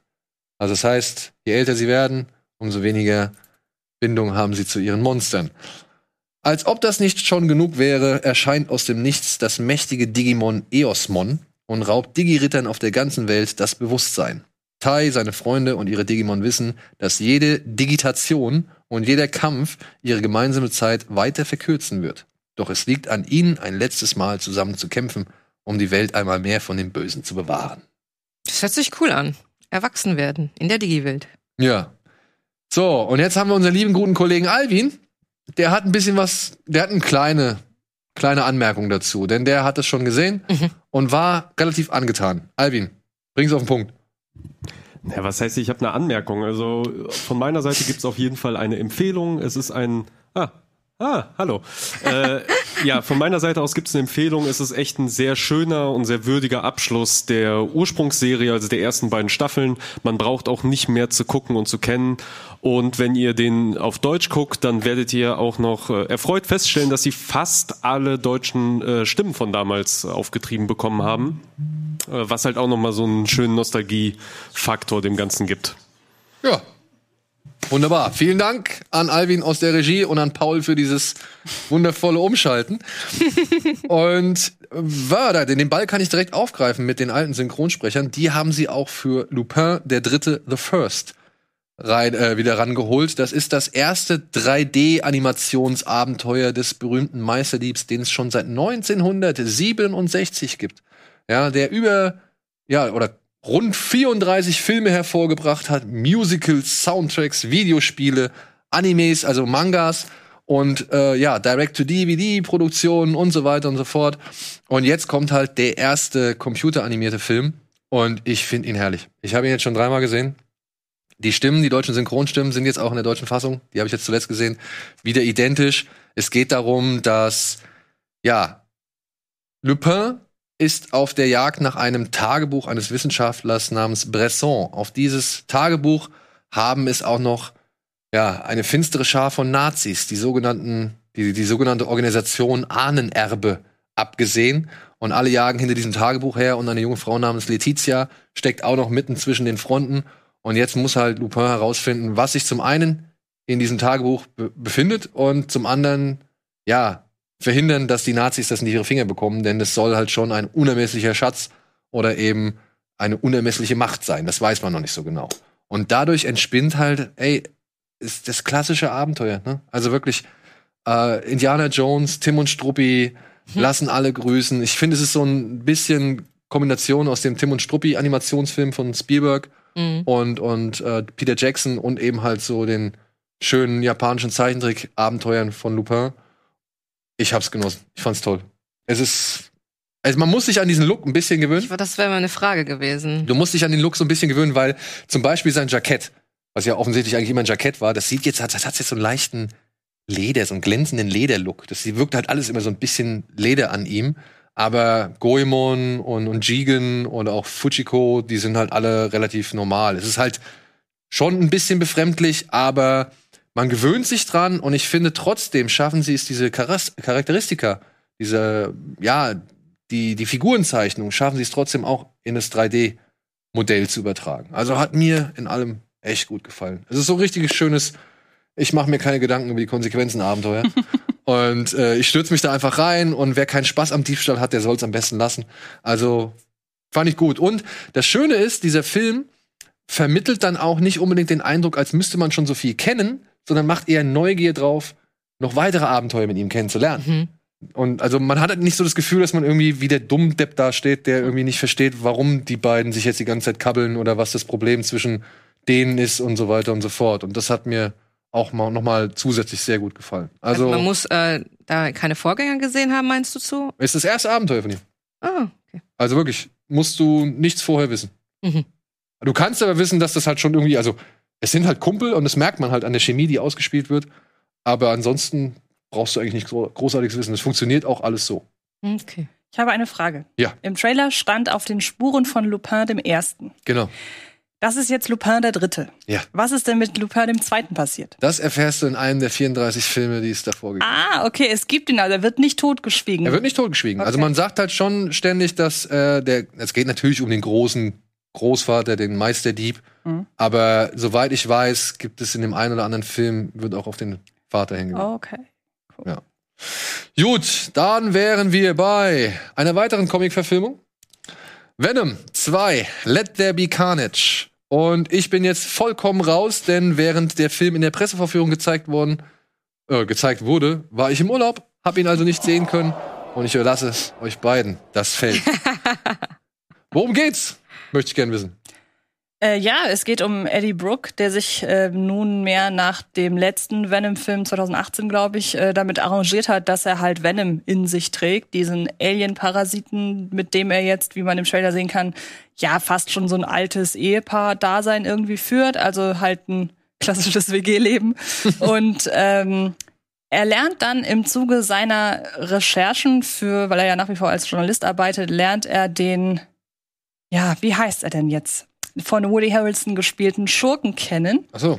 Ähm, da jetzt im Bild zu sehen. Cletus Cassidy, Cassidy, genau, ja. Ein äh, verurteilter Serienkiller. Und während dieses Zusammentreffens kommt es zu einem Vorfall. Und auf einmal haben wir nicht mehr nur Cletus Cassidy, sondern auch Carnage als neue Schurkenfigur. Und ich glaube, das war's. Ich glaube, das sollte man als rudimentäre Story-Zusammenfassung stehen lassen, oder? Dann oder zum wird's- Clash, ne? Genau. Ja, es gibt auch noch eine ähm, äh, Villenromanze, ne? So, das ist eigentlich äh, auch so ziemlich wichtig inhaltlich, diese äh, Beziehung zwischen den zwei äh, Antagonisten. Genau, weil sie gibt, das, diese ganze amoröse Story gibt ihm halt seinen Antrieb, so mehr oder Genau. weniger, ja. Also so steigt man ja auch dann in den Film ein. Das ist die Dame, äh, das ist die von Naomi Harris. Naomi Harris, genau, da hat man sie gerade gesehen. Ja, ihr schweigt. Warum? Du kannst gern, die hat dir ja gefallen. Ja, also ich muss sagen, ich verstehe total, woran man den auszählen kann. Also zum einen, er ist halt freigegeben ab 12 mittlerweile. Er hatte ursprünglich mal die Ankündigung ab 16. Nein, er ist tatsächlich ab 12 und das macht auch meiner Ansicht nach total Sinn. Also ich habe ein paar Statements bei Twitter gelesen, wo Leute gesagt haben, wie kann die FSK den Film allen Ernstes ab 12 freigeben? Ja, was passiert denn da?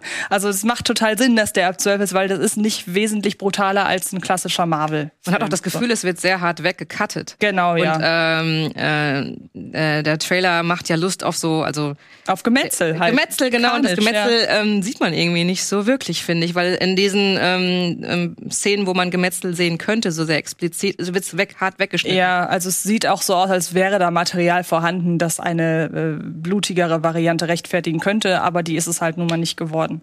Hätte ich Ähm, gern gesehen.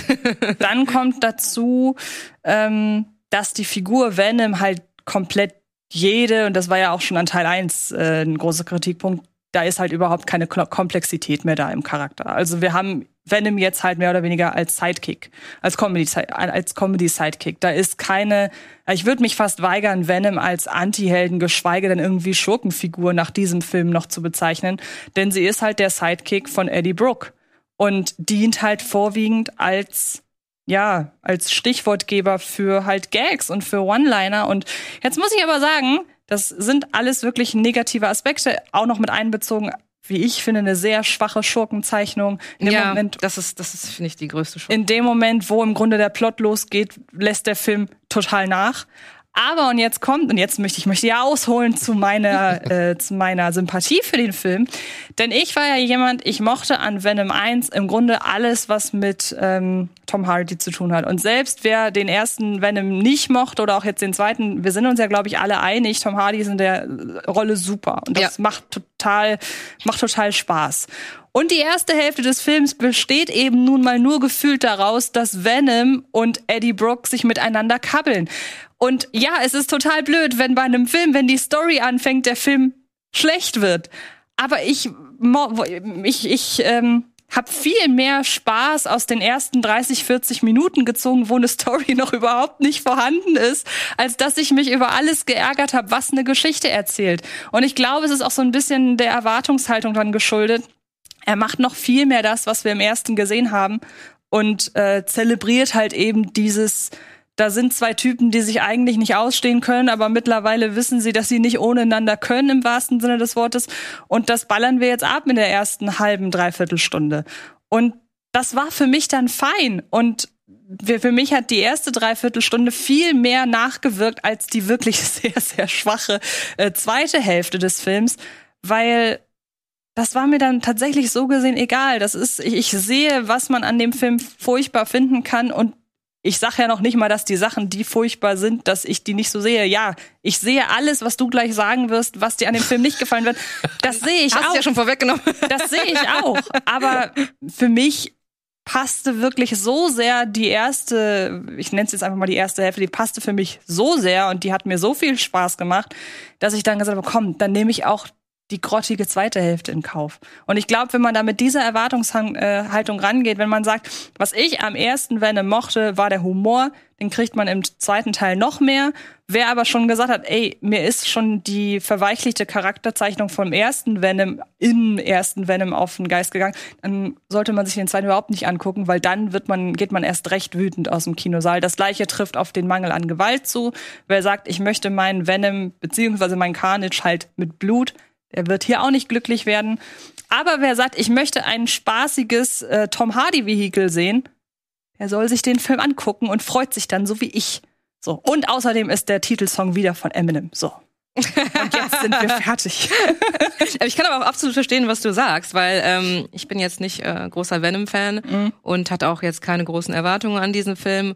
Hab mich aber in der ersten Hälfte auch gut unterhalten gefühlt und ich finde auch, dass die Stärke des Films der, äh, ja, der Humor, der ja sehr, sehr präsent ist und äh, der wortwörtliche innere Konflikt ist schon, ist schon unterhaltsam und sympathisch und das äh, das mochte ich an dem Film auch, aber so ähm, das, das Gesamtwerk bei der Einführungsszene war ich schon raus, weil das so ähm, kitschig runtergerattert war, die Backstory von den Bösewichten. Und das finde ich so schade, weil ähm, so ein gerade so ein Film, wo ähm, dann Woody Harrelson den Bösewicht spielt, dann denkt man so, oh ja, hat man voll Bock drauf und dann ist es aber nicht genug. Und ähm, da ähm, so flach wie es geschrieben ist, da kann äh, können selbst die großartigen Schauspieler da nicht mehr so mehr rausholen und das nimmt halt die Spannung gerade für den Showdown.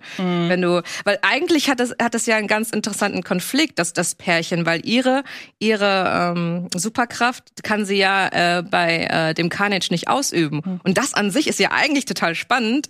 Aber total verschenkt, weil irgendwie äh, interessiert es einem am Ende nicht mehr. Und ich fand es jetzt auch irritierend, jetzt ähm, rein technisch gesehen, ähm, dass so das äh, VFX-Niveau so schwankt. Also im, im, im Final, also jetzt im Showdown auch, der ist so, so mega flach ausgeleuchtet und ähm, der, der Carnage und ich, es, es sah dann gar nicht mehr so geil aus, wie Ja. hätte man vielleicht noch was am Grading machen können oder so. Und also, Ah, da kommt hier aber jetzt die. also, aber wenn, wenn schon, denn schon, ja, da bin ich so ein bisschen äh, sensibel und ähm, Nee, ja, aber ich wenn, schon, wenn schon hart weggekattet wird, dann Ja. soll wenigstens das, was man sieht, richtig reinballern und hat's für mich dann auch nicht. Aber vor allen Dingen, ähm, ja, äh, die Antagonisten, ne, die äh, finde ich waren leider so die Schwachstelle und davon hängt halt so ein Superheldenfilm, die die Ja. Spannung voll hängt voll davon ab. Ja, und dann kommt halt noch hinzu, und da können wir auch wieder zurück zum ersten gucken. Ich weiß nicht, wie es euch ging, aber ich fand jetzt Venom 1 war nicht der ästhetischste Marvel-Superheldenfilm. Dieses, dieses äh, CGI-Klumpen-Matsch-Finale. Und das ist halt hier wieder genauso. Und da denke ich mir, man hat doch jemanden wie Andy Serkis auf dem Regiestuhl.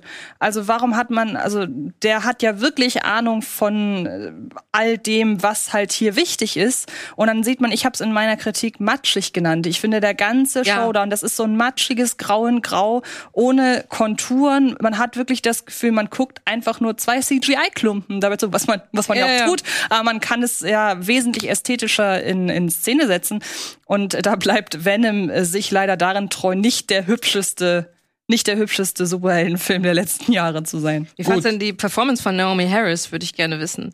Ich hatte das Gefühl, sie leidet sehr stark unter der flach geschriebenen Figur. Ja, sie war sehr äh, ambitioniert auf jeden Fall, Ja. das zu spielen, aber ich fand also gerade in der ersten Hälfte, das, wo sie eingesperrt ist, äh, dieses Overacting, das war, ich konnte die Figur dann auch relativ schnell nicht ernst nehmen. Also bei Woody Harrelson finde ich passt dieses Ja, nah am genau. Overacting. Vor allen Dingen, was ich mal mochte, war, also ich hatte so das Gefühl, so gerade nach Bond in letzter Zeit ist es irgendwie eine Angewohnheit von Schurken, so total, äh, total irre zu sprechen. Und so zu tun, als wäre man ein kleines Kind.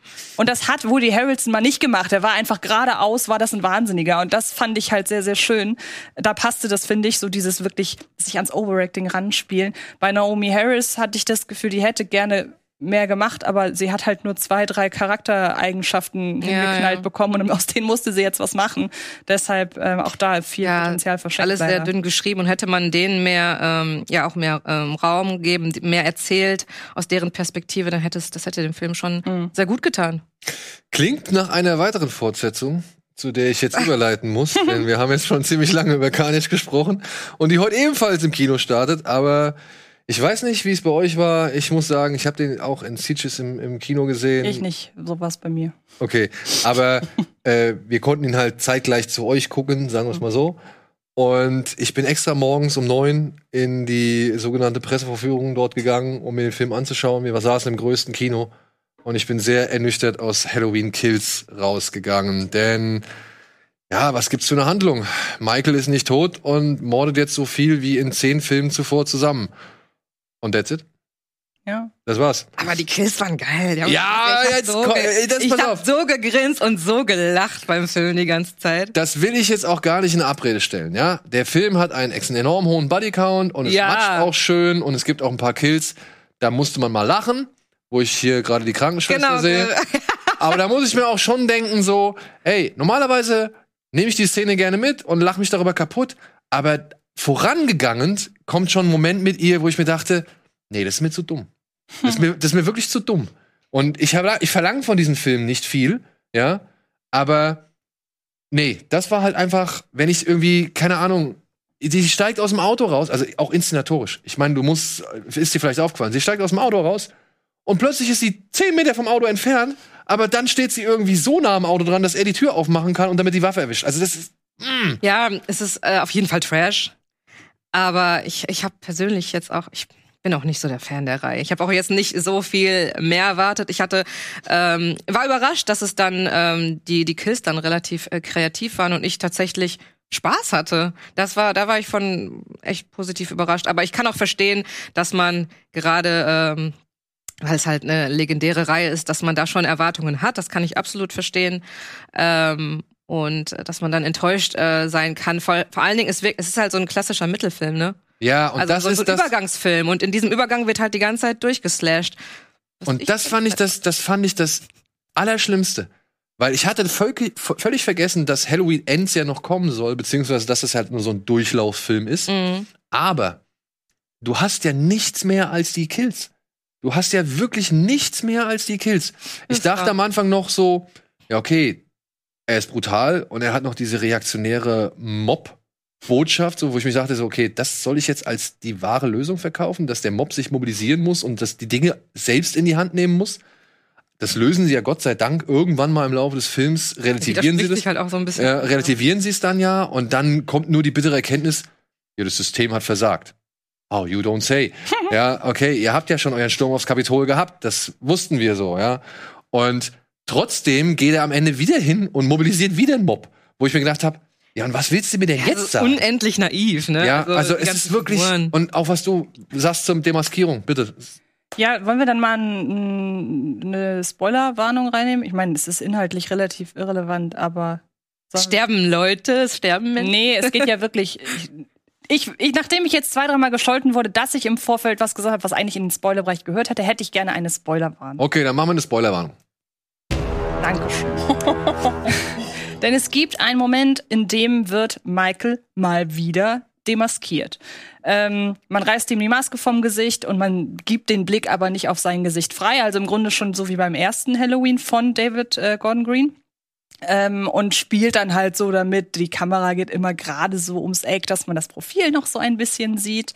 Und ähm, die Szene gipfelt dann darin, dass Jodie Greer ist es, glaube ich, äh, die Maske irgendwo hinlegt. Michael geht dahin, weil er will zu seiner Maske.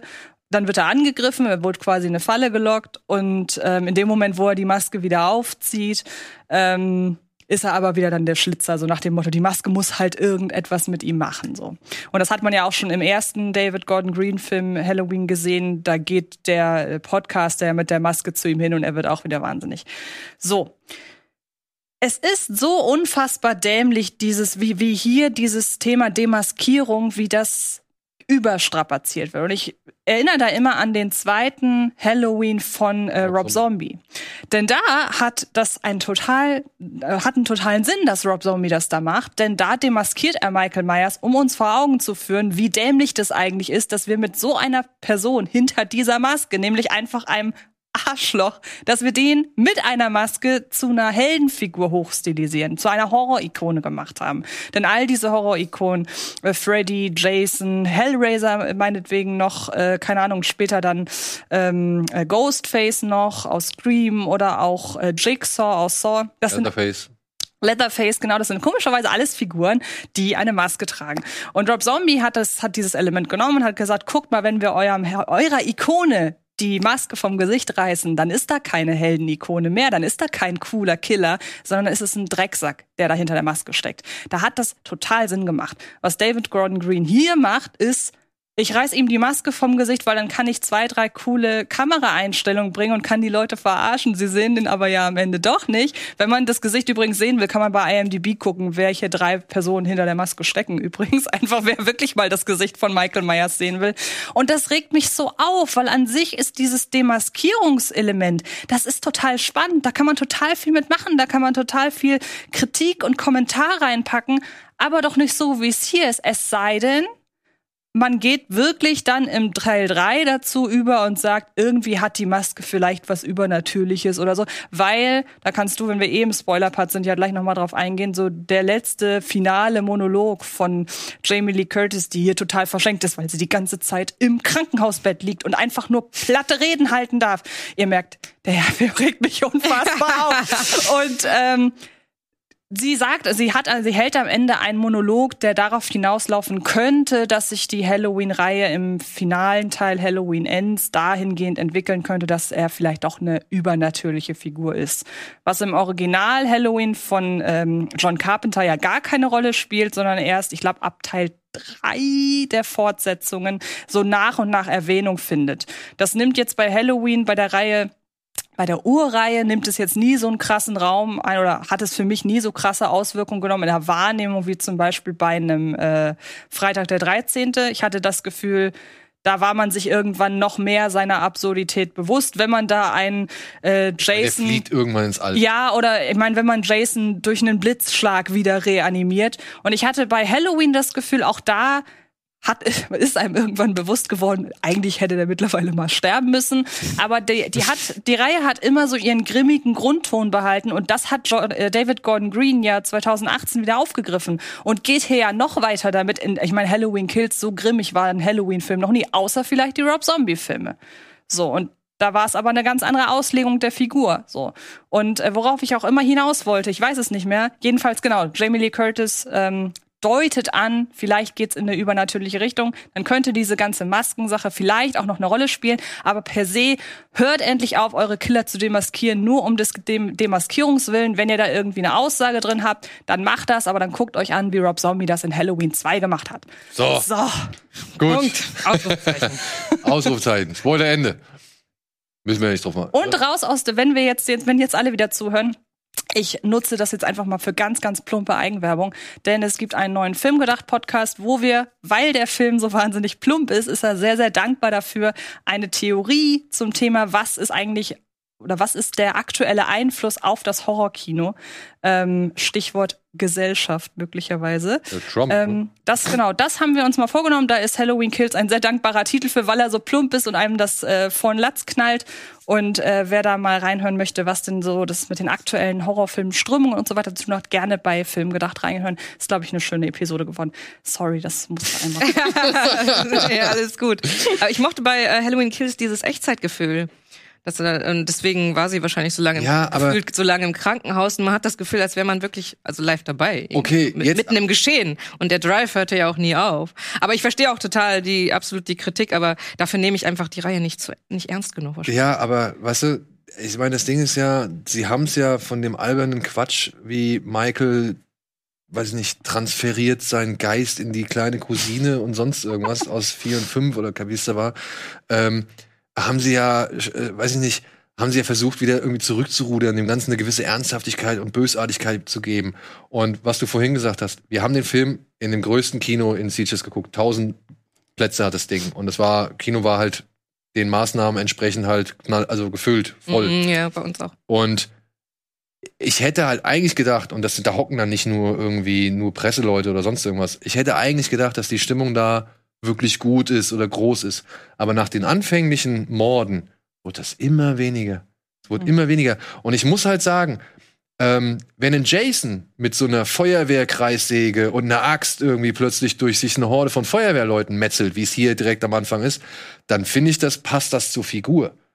Michael Myers war nie der, der Mhm. Ja, das Endboss. fand ich auch sehr ungewöhnlich. Der war nie der Endboss, der sich irgendwie durch die Gegnerhorden schnitzelt, so, ja. Und das fand ich sehr befremdlich.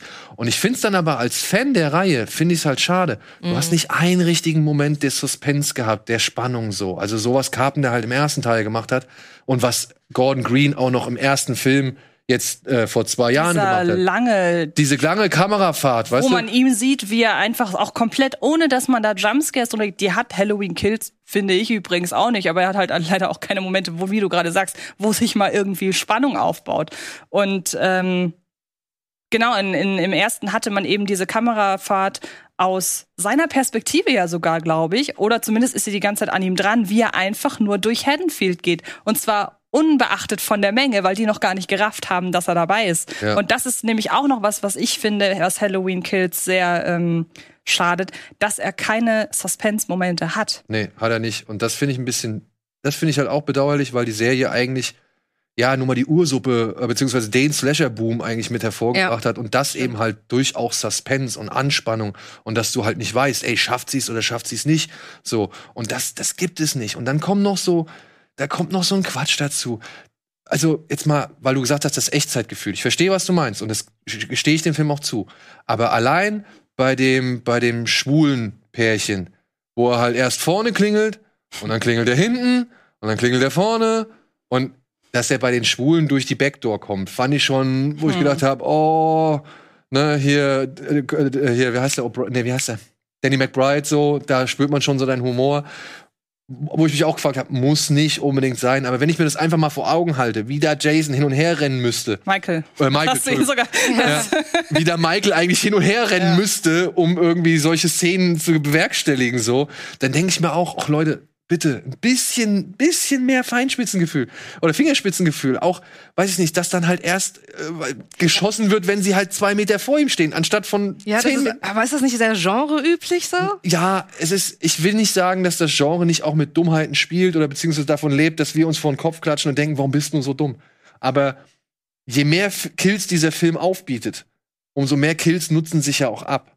Und, äh, irgendwann muss ich mir halt schon die Frage stellen, ja, warum hackt der dem jetzt nicht einfach mal ein Bein ab? Und Oder- vor allem kommt dann noch hinzu, Stichwort, ähm, äh, weil du, weil du gerade, äh, Entschuldigung, ich habe, ich wollte, es tut mir leid, ich habe beim Reden den Faden verloren. Red erstmal, weil ich muss mal. Nein, also mich stören halt so ein paar wirklich ähm, ja inszenatorische, weiß ich nicht, ich will nicht sagen Dümmlichkeiten, aber halt so, die halt nicht sein müssten. Ja, also das mit der Tür, was ich vorhin gesagt habe, weil da halt erst die Perspektive aussieht wie 10 Meter und plötzlich ist es ein Meter und jetzt auch solche anderen Sachen wie er klingelt vorn, er klingelt hinten und das, das sind, da sind so ein paar Sachen drin, wo ich mir denke, ey, das sind so abgenudelte Klischees.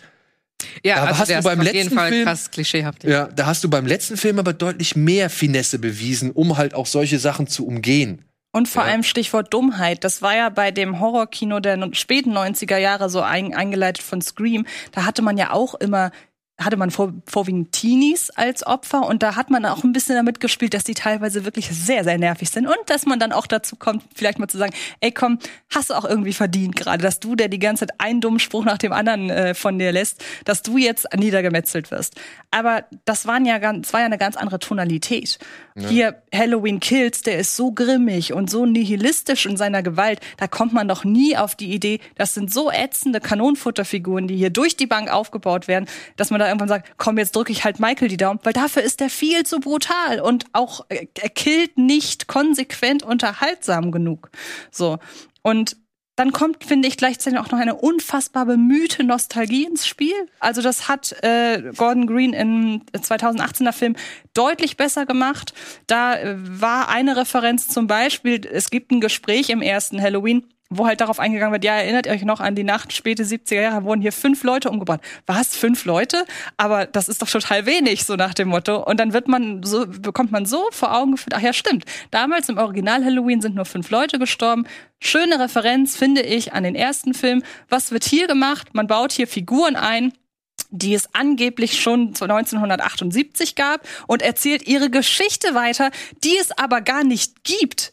Wie soll ich denn dann ein Nostalgiegefühl aufbauen oder eine nostalgische Verbindung mit diesen Figuren aufbauen, wenn sie extra für diesen Film als nostalgisch gedachte Figur eingeführt werden? Und von dieser wahnsinnig plumpen, der Mob äh, ist das böse Idee, wollen wir gar nicht mal anfangen, weil gegen Halloween Kills sehen sogar die Purge-Filme subtil aus. Also da ist so viel falsch an Halloween Kills und es ärgert mich so, weil der erste von Green eigentlich wirklich in Ordnung war. Ja, also ich muss auch sagen, zum, im Vergleich zum ersten fand ich das halt einfach echt einen starken Abfall.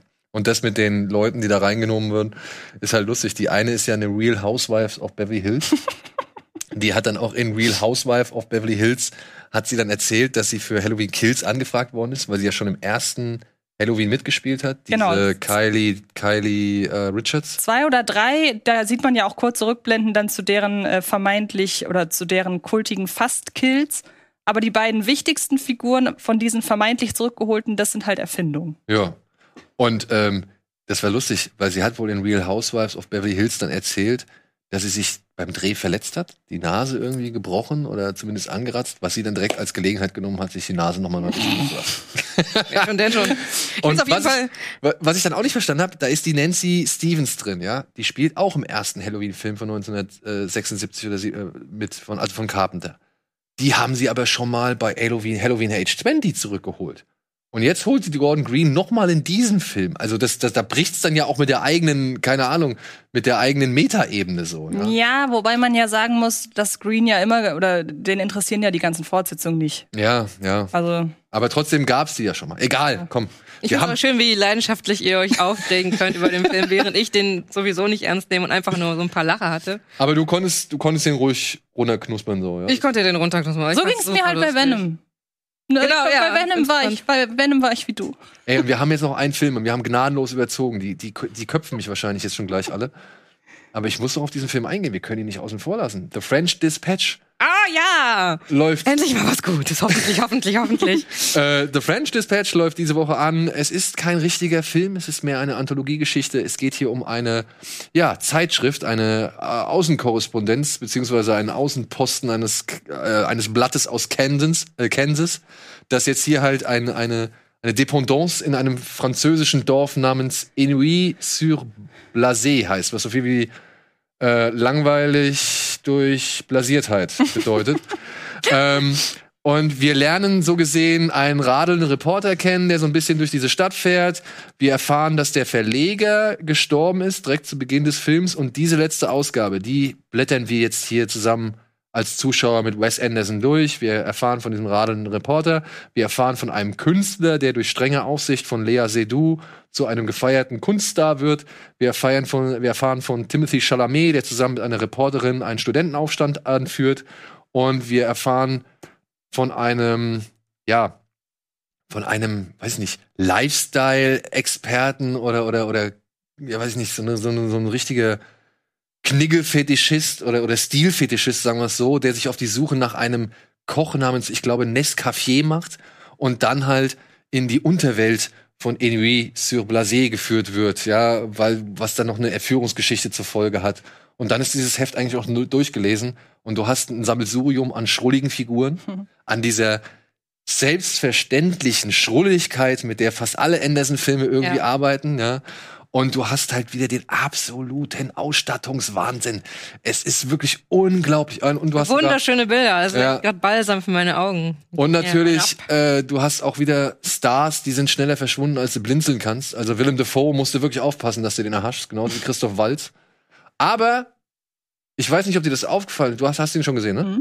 Ich weiß nicht, ob dir das aufgefallen ist. Es gab erstmals in Andersons Karriere oder beziehungsweise in den späten Anderson-Filmen oder in den letzten Anderson-Filmen gab es da so Sachen wie eben Ego-Perspektiven, Kamerafahrten oder eine 360-Grad-Kamerafahrt.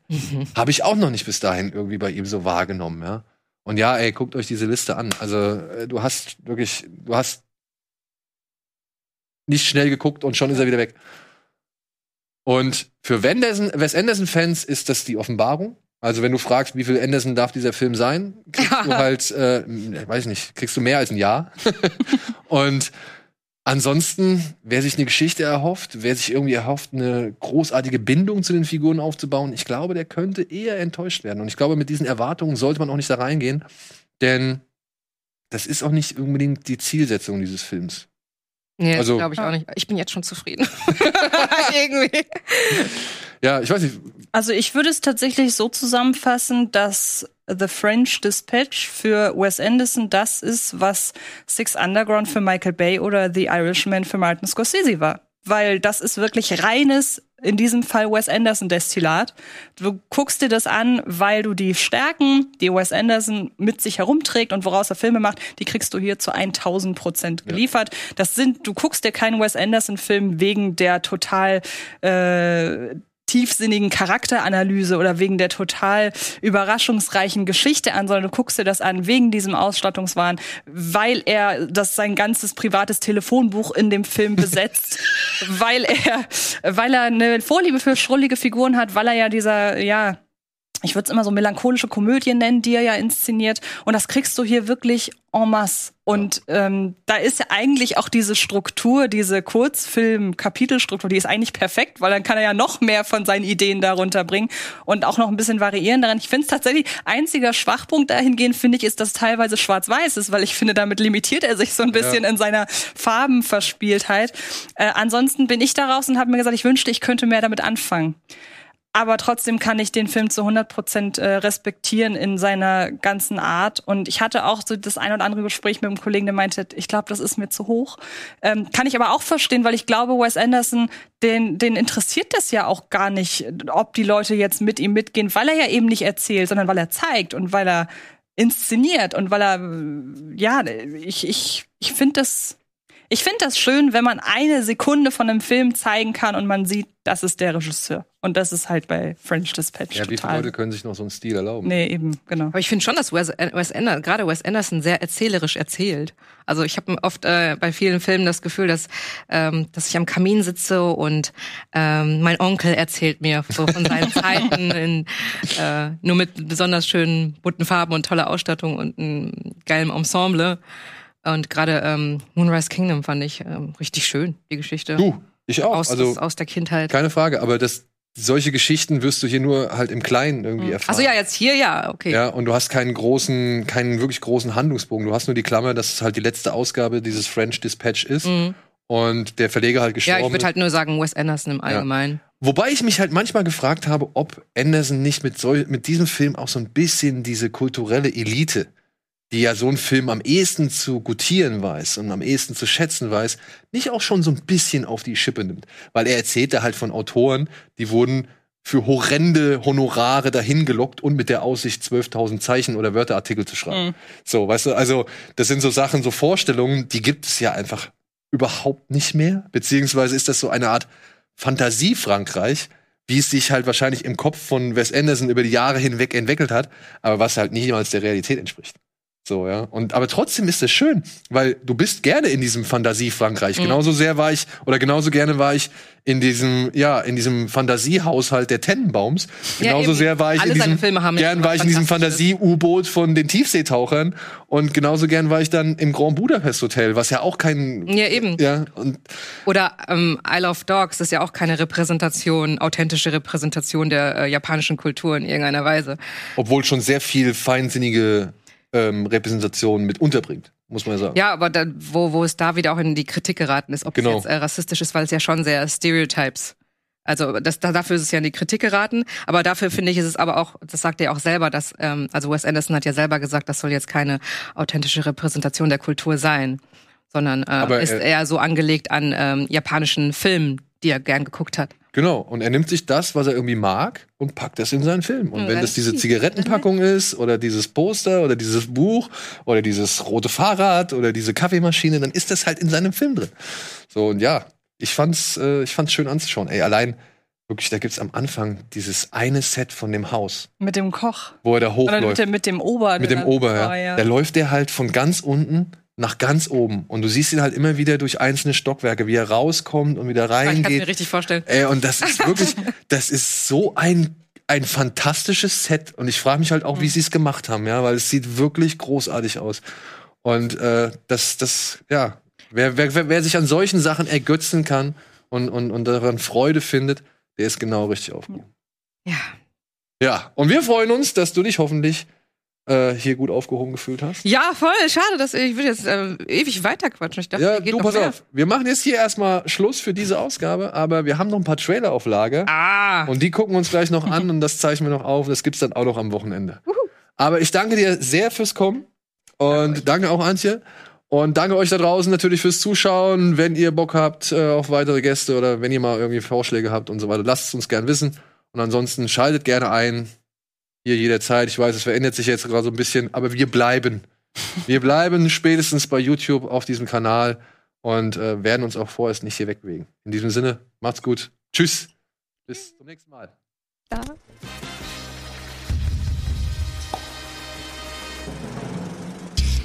Diese Sendung kannst du als Video schauen und als Podcast hören. Mehr Infos unter rbtv.to/kinoplus.